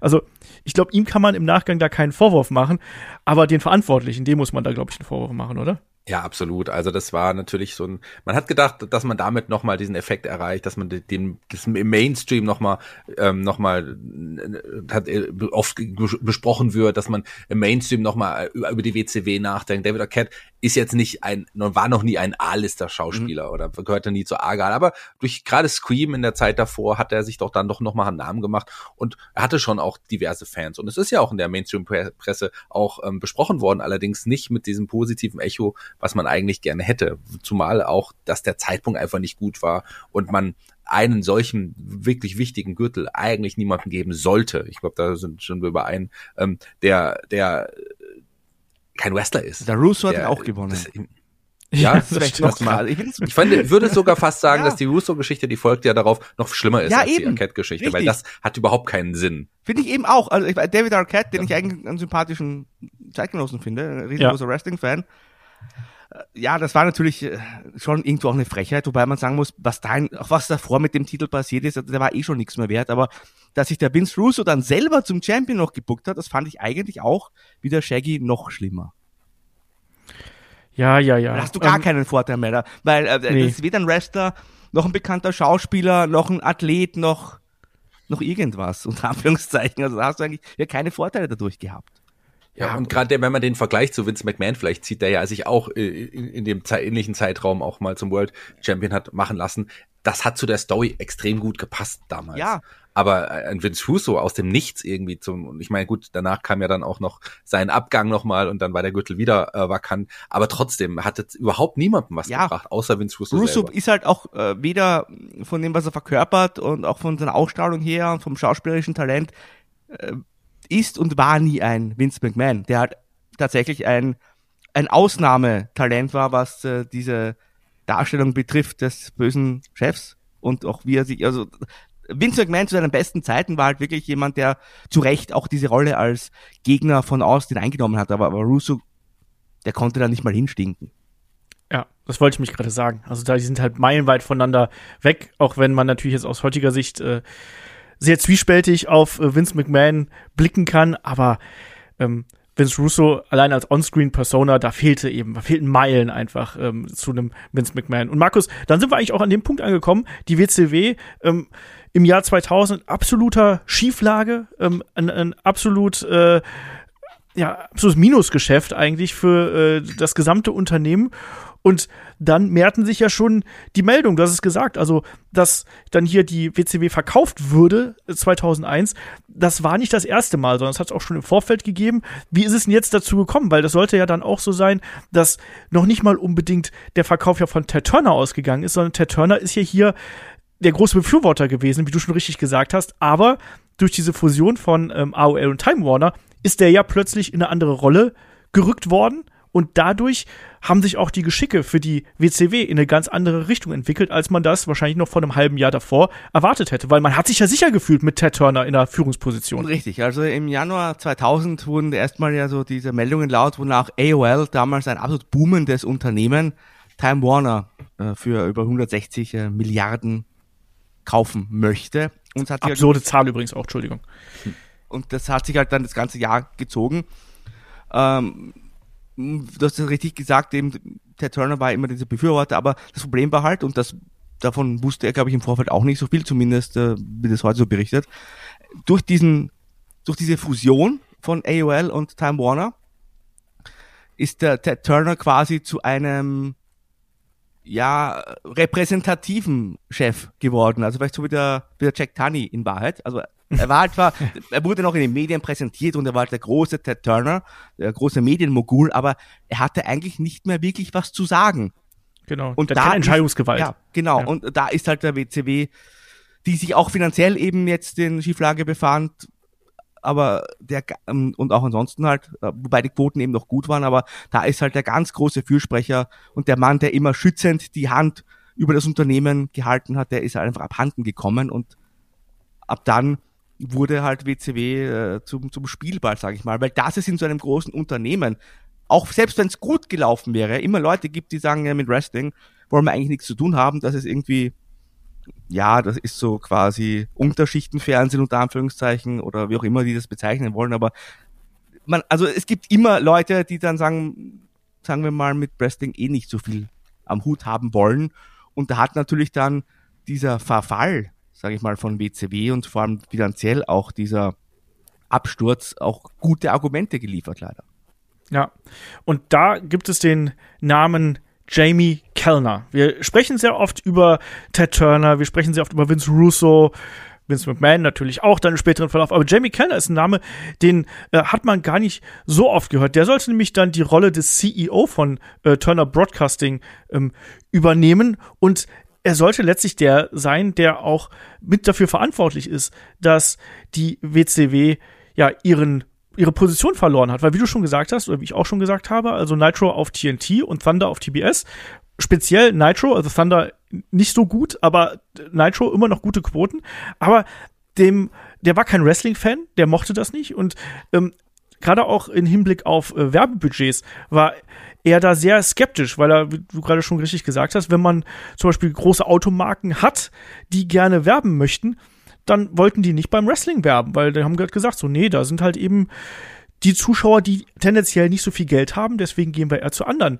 Programmen. Und obendrein war äh, Jamie Kellner auch jemand, der wenn ich mich nicht komplett täusche, maßgeblich mit dafür verantwortlich ist, dass es sowas wie Fox gegeben hat und auch ähm, für bestimmte Serien ähm, ja ein Vorreiter gewesen ist. Gerade was äh, der Fokus auf, auf junge Frauen äh, lag. Ich glaube, er ist jemand gewesen, der ähm, auch sehr stark sich für Gilmore Girls zum Beispiel eingesetzt hat und ich meinte auch für ähm, Dawson Creek, wenn ich mich nicht äh, komplett irre. Also da war er wohl. Äh, aber, aber auch ja. äh, eine schrecklich nette Familie.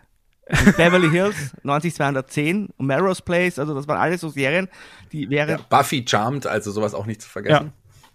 Ja. Also, also schon, aber große, große Fernsehprodukte, sag ich mal, der, der 90er Jahre. Also an sich wusste der schon, was er macht. Und er hat ja auch dann dann ist er zum Warner Brothers Television Network gewechselt und hat auch nochmal so Serien wie Buffy eben und, und Seventh Heaven und ja.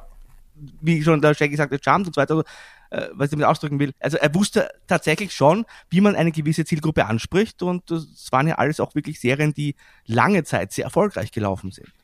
Genau.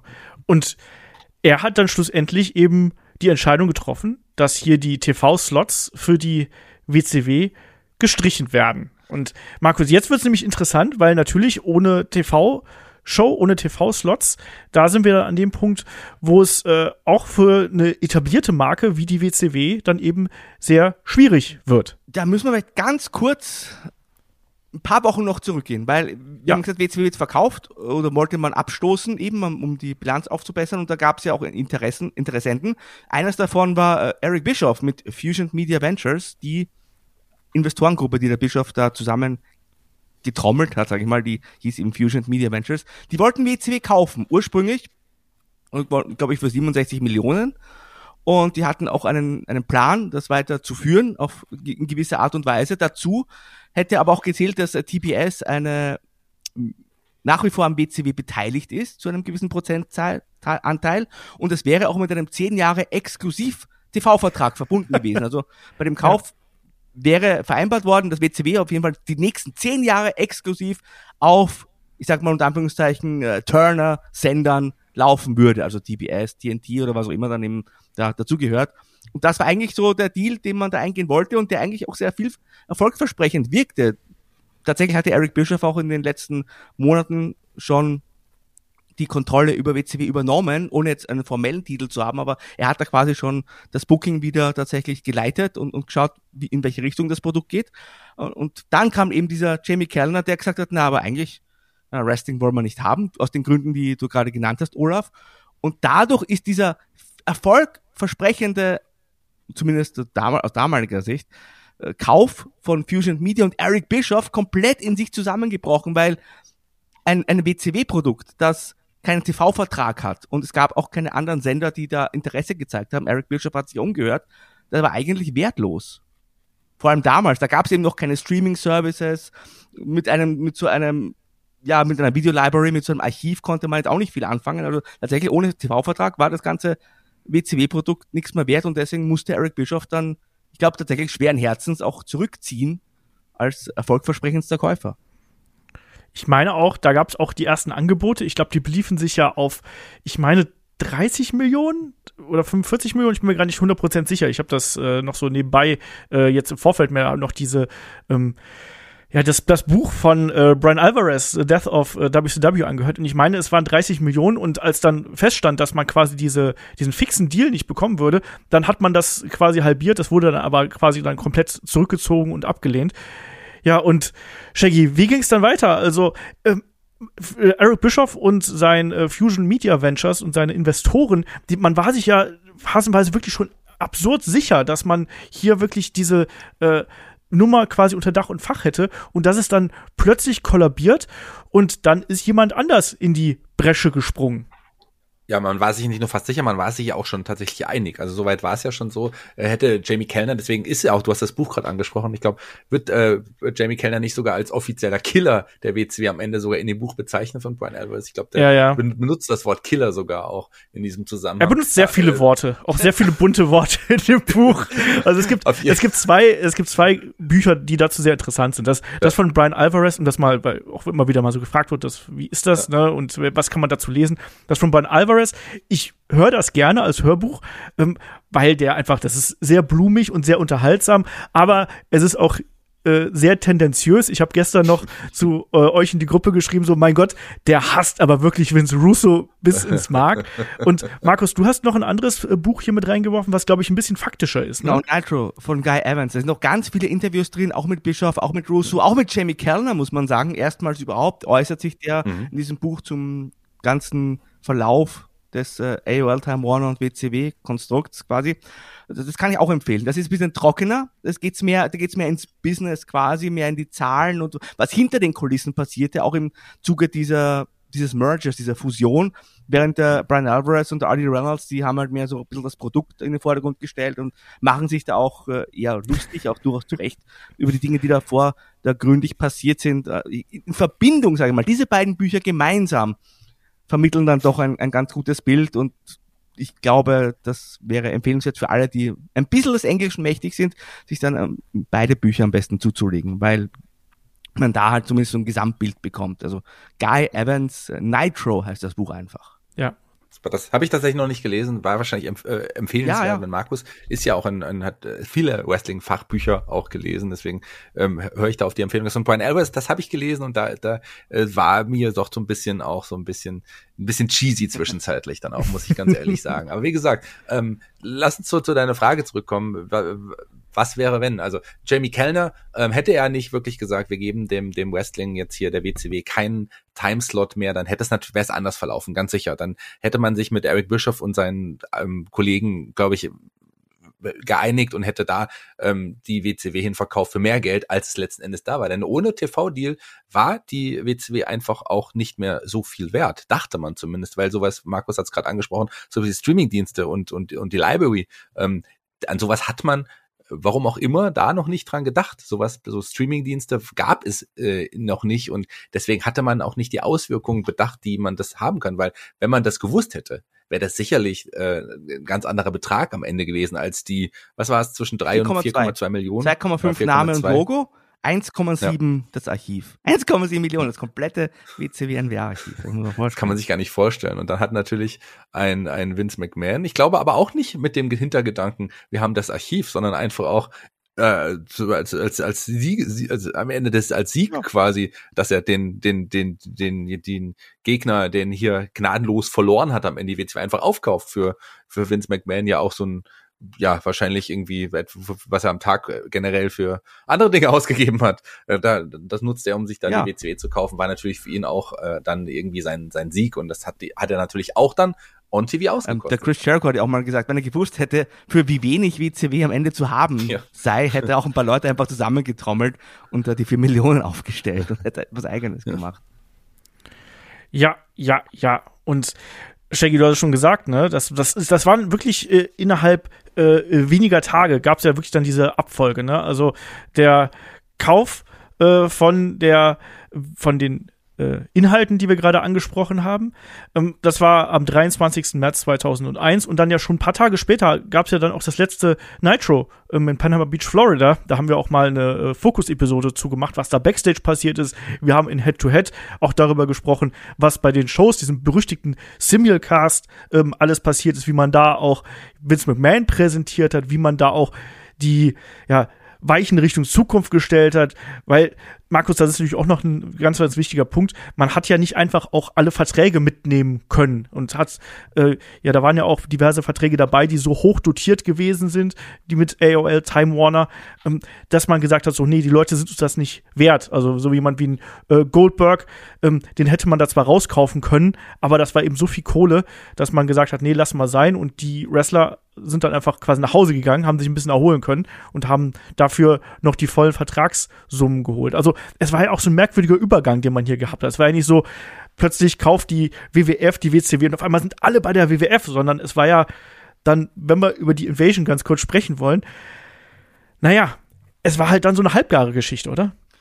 Ja, äh, DDP war einer der wenigen, der sich rauskaufen ließ für deutlich weniger Geld, als er quasi zu Hause mit Herumsitzen verdient hätte, hat er dann bei WWE gearbeitet, weil er sich immer den Traum erfüllen wollte, bei WrestleMania aufzutreten. Das äh, finde ich auch völlig in Ordnung. Ich kann es auch wunderbar nachvollziehen, dass ein Kevin Nash, ein Scott Hall, ein Goldberg, ein Ric Flair, dass die alle erstmal gesagt Sting. haben, nee, also für weniger Geld, ja, Sting ja. natürlich, äh, für weniger Geld, warum? Warum soll man das machen? Und das hätte ich wahrscheinlich auch gemacht, muss ich ganz ehrlich zugeben. Trotzdem ist interessant, dass man all die Leute, und bis auf Sting ja sogar sehr, sehr bald dann trotzdem zu WWE geholt hat. Da war aber diese vermaledeite Invasion schon zu Ende. Also Ric Flair tat direkt nach der Invasion auf. Und das ist völlig vertrottelt, Entschuldigung. Weil die Invasion mit diesen mit Gesichtern, wo einige dabei waren, so ein Booker T, guter Mann, Lance Storm, guter Mann, gar keine Frage. Aber die, die Megastars, ja, die Leute, mit denen du WCW wirklich immer in Verbindung gesetzt hast, das waren eben ein Sting, ein Hogan, ein Nash, vor allem auch in den letzten seit 1996, sage ich mal. Äh, ein Goldberg, selbstverständlich, die haben da alle keine Rolle gespielt. Und äh, auch so ein Wink der, der weiß nicht, so ein Zeichen des Schicksals, dass man dann kurz darauf sind die alle dann zu WWE gekommen. Ähm, tatsächlich war ja angeblich sogar geplant gewesen, dass die WCW als eigene Brand weiter existieren sollte. Ganz ehrlich, ich habe da trotzdem meine Zweifel, ob der Vince das jemals wirklich gemacht hätte. ich weiß, es wird heute gerne erzählt und da wird immer, es gab mal ein Match zwischen Buff Bagwell und Booker äh, irgendwo in der Pampa, wo die Leute nicht so toll reagiert haben und angeblich hätte das beim Vince dann die Idee hervorgerufen, nee, wir machen WCW ist tot, wir machen da lieber eine Invasion-Geschichte. Aber ganz ehrlich, Leute, also wenn wie ihr das seht, aber ich glaube nicht, dass WCW als eigene Brand wirklich jemals eine ernsthafte Chance unter Vince McMahon gehabt hätte. Das ist für mich äh, Glaube ich auch nicht. Glaube ich auch nicht. Ich glaube, dafür ist er auch einfach zu sehr WWF verhaftet. Ähm, und ich glaube, auch dafür hat er nicht genug Geld in dieser Marke gesehen. Also ich, jetzt im Nachgang ist es natürlich was, was gerade auch bei äh, Rechteverkäufen, bei Bildrechteverkäufen absolute Goldgrube ist, ne? dass man dieses Archiv da besitzt. Aber ich glaube, zu dem damaligen Zeitpunkt, da, wir haben es ja auch im Invasion-Verlauf gesehen, wie stark dann doch das Team WWF ausgesehen hat und man wollte hier eindeutig nochmal zeigen, ach übrigens, wir haben das Ding hier gewonnen, mhm. die Konkurrenz hat keine Chance, die können alle gehen und klar, man hat dann Ric Flair, Goldberg und wie sie sich alle heißen, dann irgendwann nochmal reingeholt, aber ich hab, kann mir das auch nicht vorstellen. Shaggy, jetzt du dir das vorstellen können, dass ein ja, so ein, so ein WCW-Produkt unter der Flagge von WWF funktioniert hätte und dass Vince McMahon das gemacht hätte und abgesegnet hätte? Ich habe es ja schon so ein bisschen angedeutet. Ich glaube, Vince McMahon ging es eher auch nochmal darum zu zeigen, ich bin der wahre Sieger. Die WWE, die WWF ist größer als die WCW. Ich bin größer als als als die WCW und er hätte sicherlich nicht, zumindest nicht in dem in, in, in dem Ausmaß, wie es dann vorher war, die WCW als eigenständiges Brand präsentiert. Ich meine, er hat es mit, mit der ECW hat man es ja später mal probiert, ja. äh, mit der WCW probiert. Mit der ECW hätte man es, äh, hätte man es, wenn man es WCW hätte man es wahrscheinlich äh, mindestens genauso schlecht. Ja, äh, ECW hat Vince halt nie so gehasst wie WCW. Ja. Also unterstützt. Eben, deswegen hat er das, deswegen hat er sich da gedacht, das kann ich machen, aber äh, mit der WCW hätte er das nicht Ich habe nochmal nachgeschaut, auch so war es 2001. Ich hätte es noch ungefähr im Kopf gehabt, ich wollte nur mal versichern, nur damit es mal vorstellt, ja, also war ja damals WWE gegen die Alliance, also WCW und ECW gemeinsam. Und Team Alliance bestand aus Stone Cold Steve Austin, Kurt Angle, Rob Van Dam, Booker T und Shane McMahon. Im Grunde hast du in Booker T einen einzigen WCW-Wrestler da drin gehabt. Im allen entscheidenden Kampf. Und ich glaube, das sagt eh schon alles aus. Ja, ja. Man hat da in dem, auch in dem Personal, was man darüber geholt hat, hat man kaum Main-Event-Potenzial und Mainstream-Potenzial gesehen. Und das hat man da auch weiter verkauft. Ich meine, wir erinnern uns an den desaströsen ähm, WCW-Main-Event, den man mal bei Raw probiert hat mit Buff Bagwell gegen Booker T. Ähm, da hat man dann eben der ganzen Nummer sehr schnell den Stecker gezogen und gesagt, nee, wir legen hier unseren, unseren Fokus auf unser Produkt. Ja, also ich, ich sehe es halt, ich sehe es halt eben ganz, ganz ähnlich, dass man hier eher versucht hat, die Marke ähm, WWF, WWE zu stärken, anstatt die äh, Marke WCW weiterhin am Leben zu erhalten. Das war nicht der Plan und das wäre auch nie der Plan ähm, gewesen. Bei der ECW, da muss man sagen, das ist ja fast zeitgleich passiert, ähm, der, der Untergang der ECW. Ähm, auch da das Geld mal wieder, ähm, äh, was das Problem gewesen ist. Aber Schenk, hier muss man sagen, was hier Anfang 2001 was sich da verändert hat im Wrestling-Geschäft, wirklich von ja diesen drei großen Promotions hin zu einer absoluten Monopolstellung äh, durch die WWF, das ist schon unglaublich und das hat auch den Wrestling-Markt nachhaltig für Jahrzehnte geprägt. Ja, also da, natürlich, man hatte das Monopol, man hatte nur diesen einen großen Big Player, ähm, der, der dann maßgeblich im Mainstream der einzige Wrestling-Vertreter war. Klar, es halt gab dann diese ganzen anderen kleineren Ligen, ähm, TNA äh, ging los, aber auch sowas wie Ring of Honor und die ganze, der ganze Indie-Bereich, der Indie-Markt ist ja dadurch auch erst so richtig entstanden, einfach weil es keine Alternative gab. Äh, aber äh, natürlich war es für die äh, WWF dann relativ einfach, für uns als Zuschauer schwierig, ein Produkt zu verfolgen, wo die es eigentlich keine Konkurrenz hat und du einfach nicht auch den Ansporn als, als das, ich meine, wir wissen, wie, wie WWE gerade aktuell vielleicht wieder auch aufgrund der guten Konkurrenz auch wieder ähm, an, an Zugkraft gewinnt und mit SmackDown sicherlich aktuell die vielleicht beste wöchentliche Wrestling-Show abliefert, oder? Ein interessantes Phänomen ist halt noch in dem Zusammenhang, also Olaf hat ja schon gesagt, Nitro hatte eigentlich noch recht gute Quoten, aber es ist ja nicht so, die WCW-Zuschauer sind nicht alle zu WWE dann gewechselt, die haben ja. einfach aufgehört, Wrestling zu schauen. Das, also, es ist quasi ein, ein großer Brocken an Wrestling-Fans. Die hatten dann auch keinen Bock auf dieses WWE-Produkt, selbst wenn da eine Invasion stattfindet. Und die sind dann einfach äh, zu anderen Dingen übergegangen, haben dann vielleicht, weiß ich nicht, Musik gehört, Playstation gezockt, ich weiß nicht, aber das ist schon sehr interessant, dass da doch eine prinzipiell große Fanbasis noch da war, die vielleicht bei einem guten Produkt, was WCW betrifft, auch noch wieder Geld ausgegeben hätten, weil sie haben ja Nitro ja. zumindest geschaut. Vielleicht hätten die auch Interesse gehabt, dann mal wieder ein Pay-Per-View zu kaufen, aber die sind dann verschwunden quasi. Ja.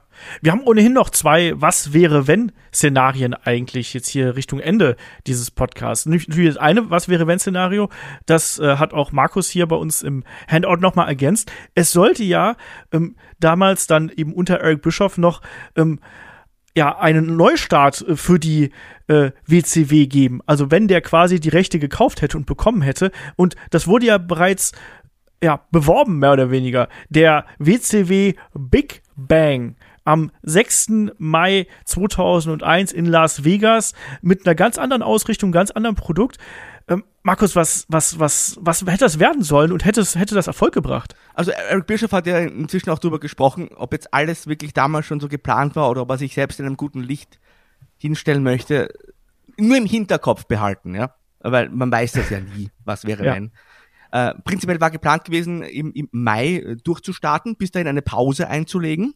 Genau. Und dann Big Bang, der Urknall quasi. Das sollte ein Pay-Per-View im Hard Rock Café in Las Vegas sein. Und interessant, dieses Hard Rock Café in Las Vegas sollte auch die neue Heimat von WCW werden, weil man hat ja eben dadurch, dass nicht mehr so viele Zuschauer in die Hallen kamen, sehr viel Geld auch durch diese ganzen, äh, ja, durch dieses Touren quasi verloren. Also im Nitro immer in einem anderen Bundesstaat, einer anderen Stadt, neue Hallen buchen und so weiter. Man hat, wie später auch äh, Impact, das er gemacht hat in Universal Studios, geplant gehabt, hier quasi eine wöchentliche Sendung im Hard Rock Café in Las Vegas aufzunehmen. Äh, das Konzept äh, hätte auch eine ganz andere Promotion eigentlich vorgesehen. Also man wollte wohl, sagt zumindest der Bischof, mehr auf die Cruiserweights und junge Talente setzen, äh, verstärkt. Man hätte auch ein komplett neues Kommentatoren-Duo sich auch überlegt, also Gerüchten zufolge oder ich glaube, das ist, kann man auch glauben. Joey Styles war ziemlich sicher die neue Stimme von WCW geworden, nachdem das Ende von ECW quasi schon feststand. Und Joe, Joey Styles hat dann unter anderem Don Callis empfohlen. Es gab auch noch andere Namen, mit denen der Bischof da äh, gesprochen hat, zumindest. Und, und auch ansonsten das ganze Bild, das ganze Logo, das ganze also Konzept. Ganz kurz, Jerry, Jerry the King Lawler wäre ja einer ja. der Namen auch gewesen, die da gerüchtet waren. Der war zu, zu dem Zeitpunkt nicht mehr bei der äh, WWF unter Vertrag. Das war auch einer der großen Namen, mhm. die man dafür auch aus, äh, auserkoren hatte. Das wäre diese neue WCW geworden. Interessant, die, die, die XWF von äh, Jimmy Hart und ähm, Brian Knobs war's, die haben damals ein, ein ähnliches Konzept ja versucht, den TV-Sendern zu verkaufen. Da waren eben dann, da war der Lawler Mikrofon zum Beispiel und viele Ex-WWE, äh, Entschuldige, WCW und WWE-Wrestler und vor allem WCW-Wrestler, die man da eingeführt hat und dieses Produkt, wo man ja ein paar Sendungen aufgenommen hat und damit hausieren gegangen ist bei den TV-Sendern, wollte auch keiner haben. Und jetzt stellt sich halt die Frage, ne, hätte diese neue WCW, wie sie der Bischof jetzt doch skizziert hat, hätte die überhaupt Erfolg gehabt? Und ich bin ganz ehrlich, ich habe da so meine Zweifel, weil das halt doch im Vergleich zu WWE dann ganz anders und deutlich kleiner gewirkt hätte und ich weiß nicht, ob dann noch so viele Leute eingeschaltet hätten. Tja, ich halte das auch für relativ unwahrscheinlich. Ähm, allein aus dem, was jetzt daraus erwachsen ist, weil wie du schon gesagt hast, die großen Namen, die wird man sich nicht äh, leisten können. Ähm, da hat man ja auch schon ähm, zum Ende der WCW-Zeit angefangen äh, zu knapsen, wo man gemerkt hat, ach, guck mal, was die alle da äh, verdienen. Und letztlich haben diese hohen Verträge dann auch dafür gesorgt, dass eben bestimmte, äh, ja, da, dass, dass das ja auch hier Teil davon gewesen ist, dass äh, die WCW quasi ähm, den Bach runtergegangen ist. Ich glaube auch nicht, dass das einen großen Erfolg gehabt hätte. Ich glaube, das hätte eine kleine Alternative werden können. Ähm, vielleicht hätte mehr daraus erwachsen können, wenn ähm, man wirklich eine andere Zielgruppe erreicht hätte. Ähm, aber ich sehe es auch nicht so, dass dann da, wie du gerade angesprochen hast, Markus, diese ehemaligen WCW-Fans, diese Zielgruppe, die durchaus da gewesen ist, dass die dann darüber gesprungen wären, wenn eben Namen wie, wie Flair, wie Hogan und, und viele andere, wenn die nicht dabei gewesen wären. Deswegen, ich gebe die Frage hier mal weiter an Shaggy. Shaggy, wie siehst du das? Hätte dieses Konzept äh, mit dem Big Bang und äh, der neuen Promotion, hätte das äh, Erfolg gehabt oder wie siehst du das? Da muss man sich dann überlegen, wie, wie misst man den Erfolg? Also es hätte Geld. natürlich nicht an den viel äh, Geld, Erfolg, Geld, viel Geld wahrscheinlich nicht. Es hätte nicht an den Erfolg äh, der, der WCW herangereicht, der Ursprungs der, der Hochzeit. Das bestimmt nicht. Es wäre ein neues, vielleicht ein frisches Produkt gewesen, was einige Wrestling-Fans angezogen hätte, aber man hätte sich, glaube ich, eine neue Fanbase aufbauen müssen. Aber hätte das müssen. funktioniert auf ähm, so einem großen Kanal ja. wie TNT oder TBS? Ich meine, die, die hätten doch gleich den Stecker gezogen ich glaube, die hätten relativ schnell den Stecker gezogen, weil ich glaube auch, dass die alten Fans nicht geblieben wären. Ähm, mit, den neuen hätte es ein bisschen gedauert, weil es ja ein komplett anderes Produkt war. Klar hätte man ein paar bekannte Namen gehabt, vielleicht hätte es auch äh, mittelprächtig funktioniert, aber es wäre sicherlich nicht von Anfang an ein großer Erfolg gewesen. Das zweifle ich arg und ich glaube, das hätte auch TBS dann nicht mitgemacht. Also äh, von daher würde ich sagen, eigentlich hätte das ein, also gut, man hat den Namen WCW vielleicht gehabt, das hätte wäre vielleicht ein kleiner Vorteil gewesen, aber der hätte nicht ausgereicht, um das Produkt erfolgreich zu Ein Einwurf noch, so 2010 herum ist ja Eric Bischoff mit Hogan zu TNA gewechselt. Und da haben wir, also das Produkt damals war meines Erachtens nach überhaupt nichts. Und ich glaube, ich, ich befürchte ja tatsächlich, es wäre dann vielleicht sogar eher in diese Richtung gegangen. Und das war ja dann, hätte nicht funktioniert.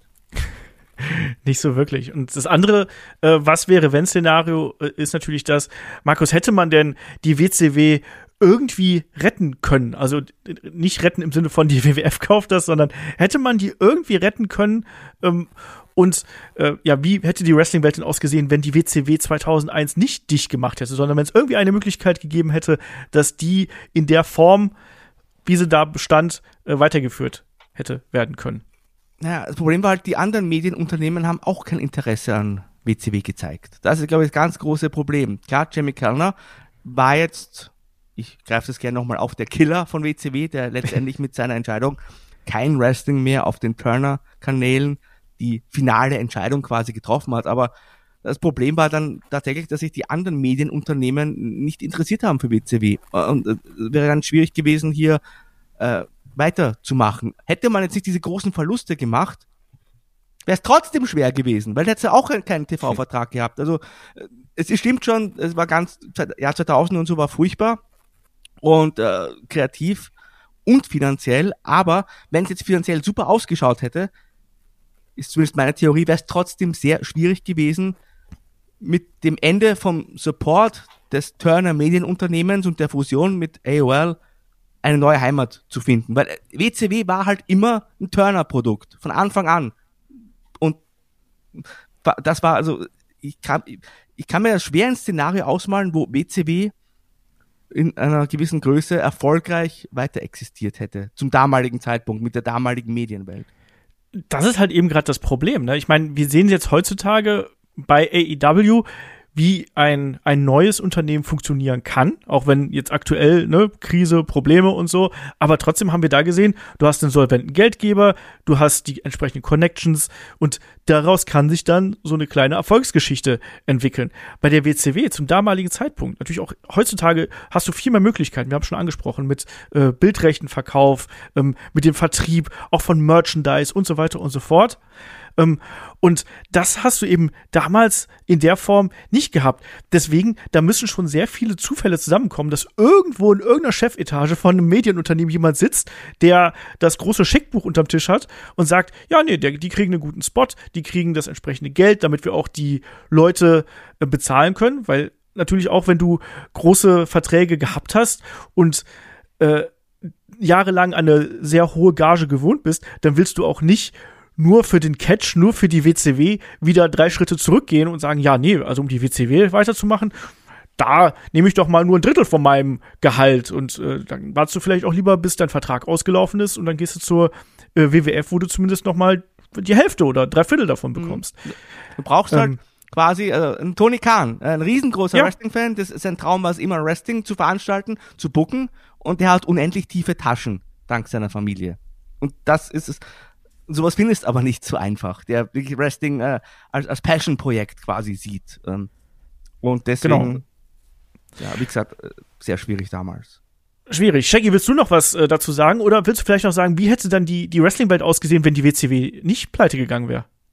Ah, das ist eine gute Frage. Ich meine, das Produkt war ja jetzt auch nicht mehr so hot, es war nicht mehr groß, es war nicht mehr super erfolgreich, es war nicht schlecht, ähm, also was den Erfolg angeht, aber es war nicht mal bei weitem nicht mehr das, was es vorher war. Es, das, aber für die Wrestling-Welt selber, für die Wrestler selber hätte es zumindest noch irgendwie eine Konkurrenz gegeben. TNA hatte ich vorhin angesprochen, die waren ja nicht äh, wirklich direkt eine Konkurrenz oder so. Wir hätten sie gern gewesen, waren sie dann im Endeffekt nie. Aber ähm, Konkurrenz belebt das äh, Produkt. Und ich habe es ja auch schon ein bisschen angedeutet, dass ich glaube, dass die WWF sich dann ein bisschen auf den Lorbeeren ausgeruht hat. Die mussten nicht mal den heißen Shit, wie es Markus auch vorhin äh, oder so ähnlich nannte, ähm, anbieten, sondern die konnten einfach schalten und walten, wie sie wollen, weil sie keine Konkurrenz mehr hatten. Und ich meine, wir haben es in den Monaten, vielleicht auch in, in, den Jahren danach so ein bisschen ah. gesehen, dass, ja, sagen wir in den nein, Monaten danach. Nein. Entschuldige, muss ich reingrätschen, weil die Nullerjahre waren super bei WWE, finde ich, tatsächlich. Ich finde, erst so in den Zehnerjahren hat man sich so ein bisschen ausgeruht ja, da, da gab es ja auch immer noch, also ich meine, über Jahrzehnte gab es ja keine direkte Konkurrenz und jetzt erst mit AEW ist sowas wie eine Konkurrenz so ein bisschen entstanden und man sieht ja auch, dass es jetzt auch wieder nach oben geht. Gut, es hat auch noch andere Gründe, aber trotzdem, also Konkurrenz ist total wichtig, gerade auch für die Wrestler, die dann auch sicherlich ähm, da andere Möglichkeiten haben, wenn sie bei der einen Liga nicht mehr zufrieden sind, gehen sie halt woanders hin und können dann auch ganz anders sich aufstellen, was Verhandlungen angeht. Für die Wrestler selber, auch für die Zuschauer gab es ja wenig Alternativen und das hat letzten Endes auch viele Zuschauer gekostet. Ich meine, ihr habt die Quoten genannt, die beide Produkte zeitweise in der, Ho in der Hochphase zusammen hatten. Da sind wir ja jetzt weit weg mhm. davon. Also wir sind ja, sind ja nur bei einem Bruchteil der Quoten von, von Wrestling-Zuschauern, die man also, muss ganz ehrlich sagen, also Impact hatte. Jahre später auf Spike gelaufen. Und es ist so ein bisschen tatsächlich auch das Glück, sag ich mal, äh, von äh, AW, und das meine ich jetzt nicht, nicht negativ oder respektierlich, aber so ein bisschen das Glück, dass einfach die Konkurrenz im Kabelfernsehen ja nur noch minimal ist. Und dass es dann, ja. dass man mit geringeren Quoten, weil auch einfach die, die Interessen so breit verteilt haben bei den Zuschauern, mit geringen Quoten schon wirklich beeindruckende Werte eigentlich erzielen kann. War, also im Kabelfernsehen wäre es früher deutlich schwieriger gewesen, ist so meine ja. These für ein Wrestling-Produkt. Sich dann ja. neben WWE zu etablieren neu. Genau. Aber da sieht man eben auch, welche Veränderungen äh, die TV-Landschaft und die Medienrezeption auch einfach gemacht hat. Wir dürfen nicht vergessen, das ist über 20 Jahre her. Also das ist halt so crazy, wenn man sich überlegt, damals dann, ich habe es gerade angesprochen, da habe ich noch darauf gewartet, dass bei mir die Videokassetten irgendwie im Briefkasten stecken und jetzt heutzutage äh, klickst du halt einmal drauf und guck, kannst halt alles live gucken, wenn du Bock hast, ne? Oder dann eben mit ein, zwei Tagen Delay, wenn's wenn's denn sein muss. Ne? Oder also, guckst dir eine Nacho-Sendung von 98 an und sprichst noch nebenbei und nimmst das sogar auf. und das stimmt. hoch. Ich meine, das ist ja auch ein Wahnsinn eigentlich. In, in verschiedenen Ländern. Während ja. das ist wirklich, also. Ne, deswegen, also ganz andere Zeit und ähm, ich glaube, das war jetzt auch mal wirklich ein interessanter Abriss, äh, den wir hier gemacht haben. Markus, hast du noch was, was Abschließendes hier zu dem Tod und dem Ende von der WCW zu sagen? Weil dann sind wir eigentlich über anderthalb Stunden, ich glaube, da sind wir ganz gut dabei in der Zeit. Ich, ich, ich fand es äh, furchtbar damals, äh, traurig und das Was wäre wenn, wenn man da einfach kreativ guckt, das ist noch immer sehr, sehr spannend und auch traurig teilweise. Aber ich kann nur sagen, also ich bin froh, dass wir jetzt seit drei Jahren AW haben und wieder so ein bisschen schon uns so zumindest vom Gefühl her der damaligen Zeit annähern, weil der Tony Khan mit seiner Promotion ja schon sehr viel auch von WCW zurückgebracht hat, äh, auch, auch die positiven Dinge, also Sting, Tony Schiavone und so weiter. Also ich, ich finde das gut, dass wir jetzt wieder so in einer ähnlichen Situation uns befinden, wenn gleich, also so wie damals, mit zwei Promotions, die quasi äh, ja das Kabelfernsehen bestimmen oder überhaupt die die Medienlandschaft mitbestimmen und, und äh, zum Beispiel, also NBA weit hinter sich lassen. Das wird es nicht mehr geben. Shaggy, möchtest du noch etwas Finales sagen? Im Grunde hat Markus schon alles gesagt, so wie ich es auch äh, gesagt hätte. Die WCW hatte ihre Hoch WCW war ja auch, ich habe es vorhin gesagt, meine erste quasi Liga, mit der ich angefangen habe, nicht wie die meisten anderen mit der WWF damals, sondern ich war immer lange ein WCW-Guy, bis mich irgendwann die WWF überzeugt hat und auch im Krieg der beiden war ich, glaube ich, eher auf Seiten zumindest die meiste Zeit der, der WWF.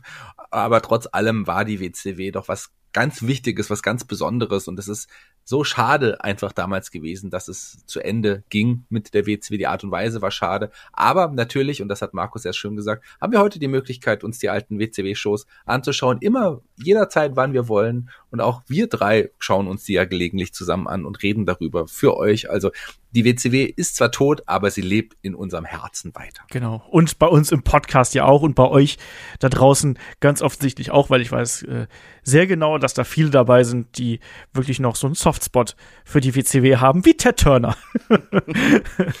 ähm, ja, aber ich glaube, damit sind wir dann auch ganz gut ähm, durch hier, äh, was das äh, Thema angeht. Also, wenn ihr da noch äh, wenn ihr Fragen an uns habt, natürlich fragen at headlock.de oder einfach auf den Discord-Kanal kommen. Ansonsten, ja, sind wir dann auch schon in der kommenden Woche wieder beim aktuellen Geschehen angekommen. Da haben wir dann nämlich hier im Freefeed natürlich die Preview und die Review zu WWE Extreme Rules vor der Brust. Im äh, Premium-Bereich bei Patreon und Steady, da haben Shaggy und ich ein Year One zu Mankind aufgenommen und wer nochmal Shaggy als äh, Mankind hören möchte, der muss da unbedingt reinschalten. ähm, ja, und der Markus und ich, wir haben uns noch was äh, Watch-Along-mäßiges ausgedacht. Das wird es dann nächste Woche auch zu hören geben. Markus, ähm, wollen wir da schon spoilern oder also wir, wir haben uns was 90er-mäßig ausgedacht. Ja. Ich glaube, sowas kann man da schon mal sagen. Also wir, wir, decken ja sehr oft die äh, zweite Hälfte der 90er Jahre ab, auch zu dritt. Und auch wenn äh, Olaf und ich einen Watchlong machen, jetzt gehen wir noch ein bisschen weiter in die Vergangenheit zurück. Quasi die äh, wirklich die Kindheitshelden von äh, ganz alten Menschen und, und so Richtung Macho Man, Hulk Hogan, Ultimate Warrior, Roddy Piper. Ich glaube, das ist ein netter Teaser. Also wir werden auf jeden Fall uns weiterhin mit äh, Wrestling von damals auch beschäftigen. Genau das. Ja, freut euch darauf. Das gibt's dann ähm, auf Patreon und auf Steady in der kommenden Woche. Und an der Stelle kann ich nur sagen, ich hoffe, ihr hattet ein bisschen Spaß natürlich hier an unserem Podcast über den Tod der WCW. Und wir hören uns dann nächste Woche wieder. Dann Dankeschön fürs Zuhören, Dankeschön fürs Dabeisein und bis zum nächsten Mal hier bei Headlock, dem Pro Wrestling Podcast. Macht's gut. Tschüss.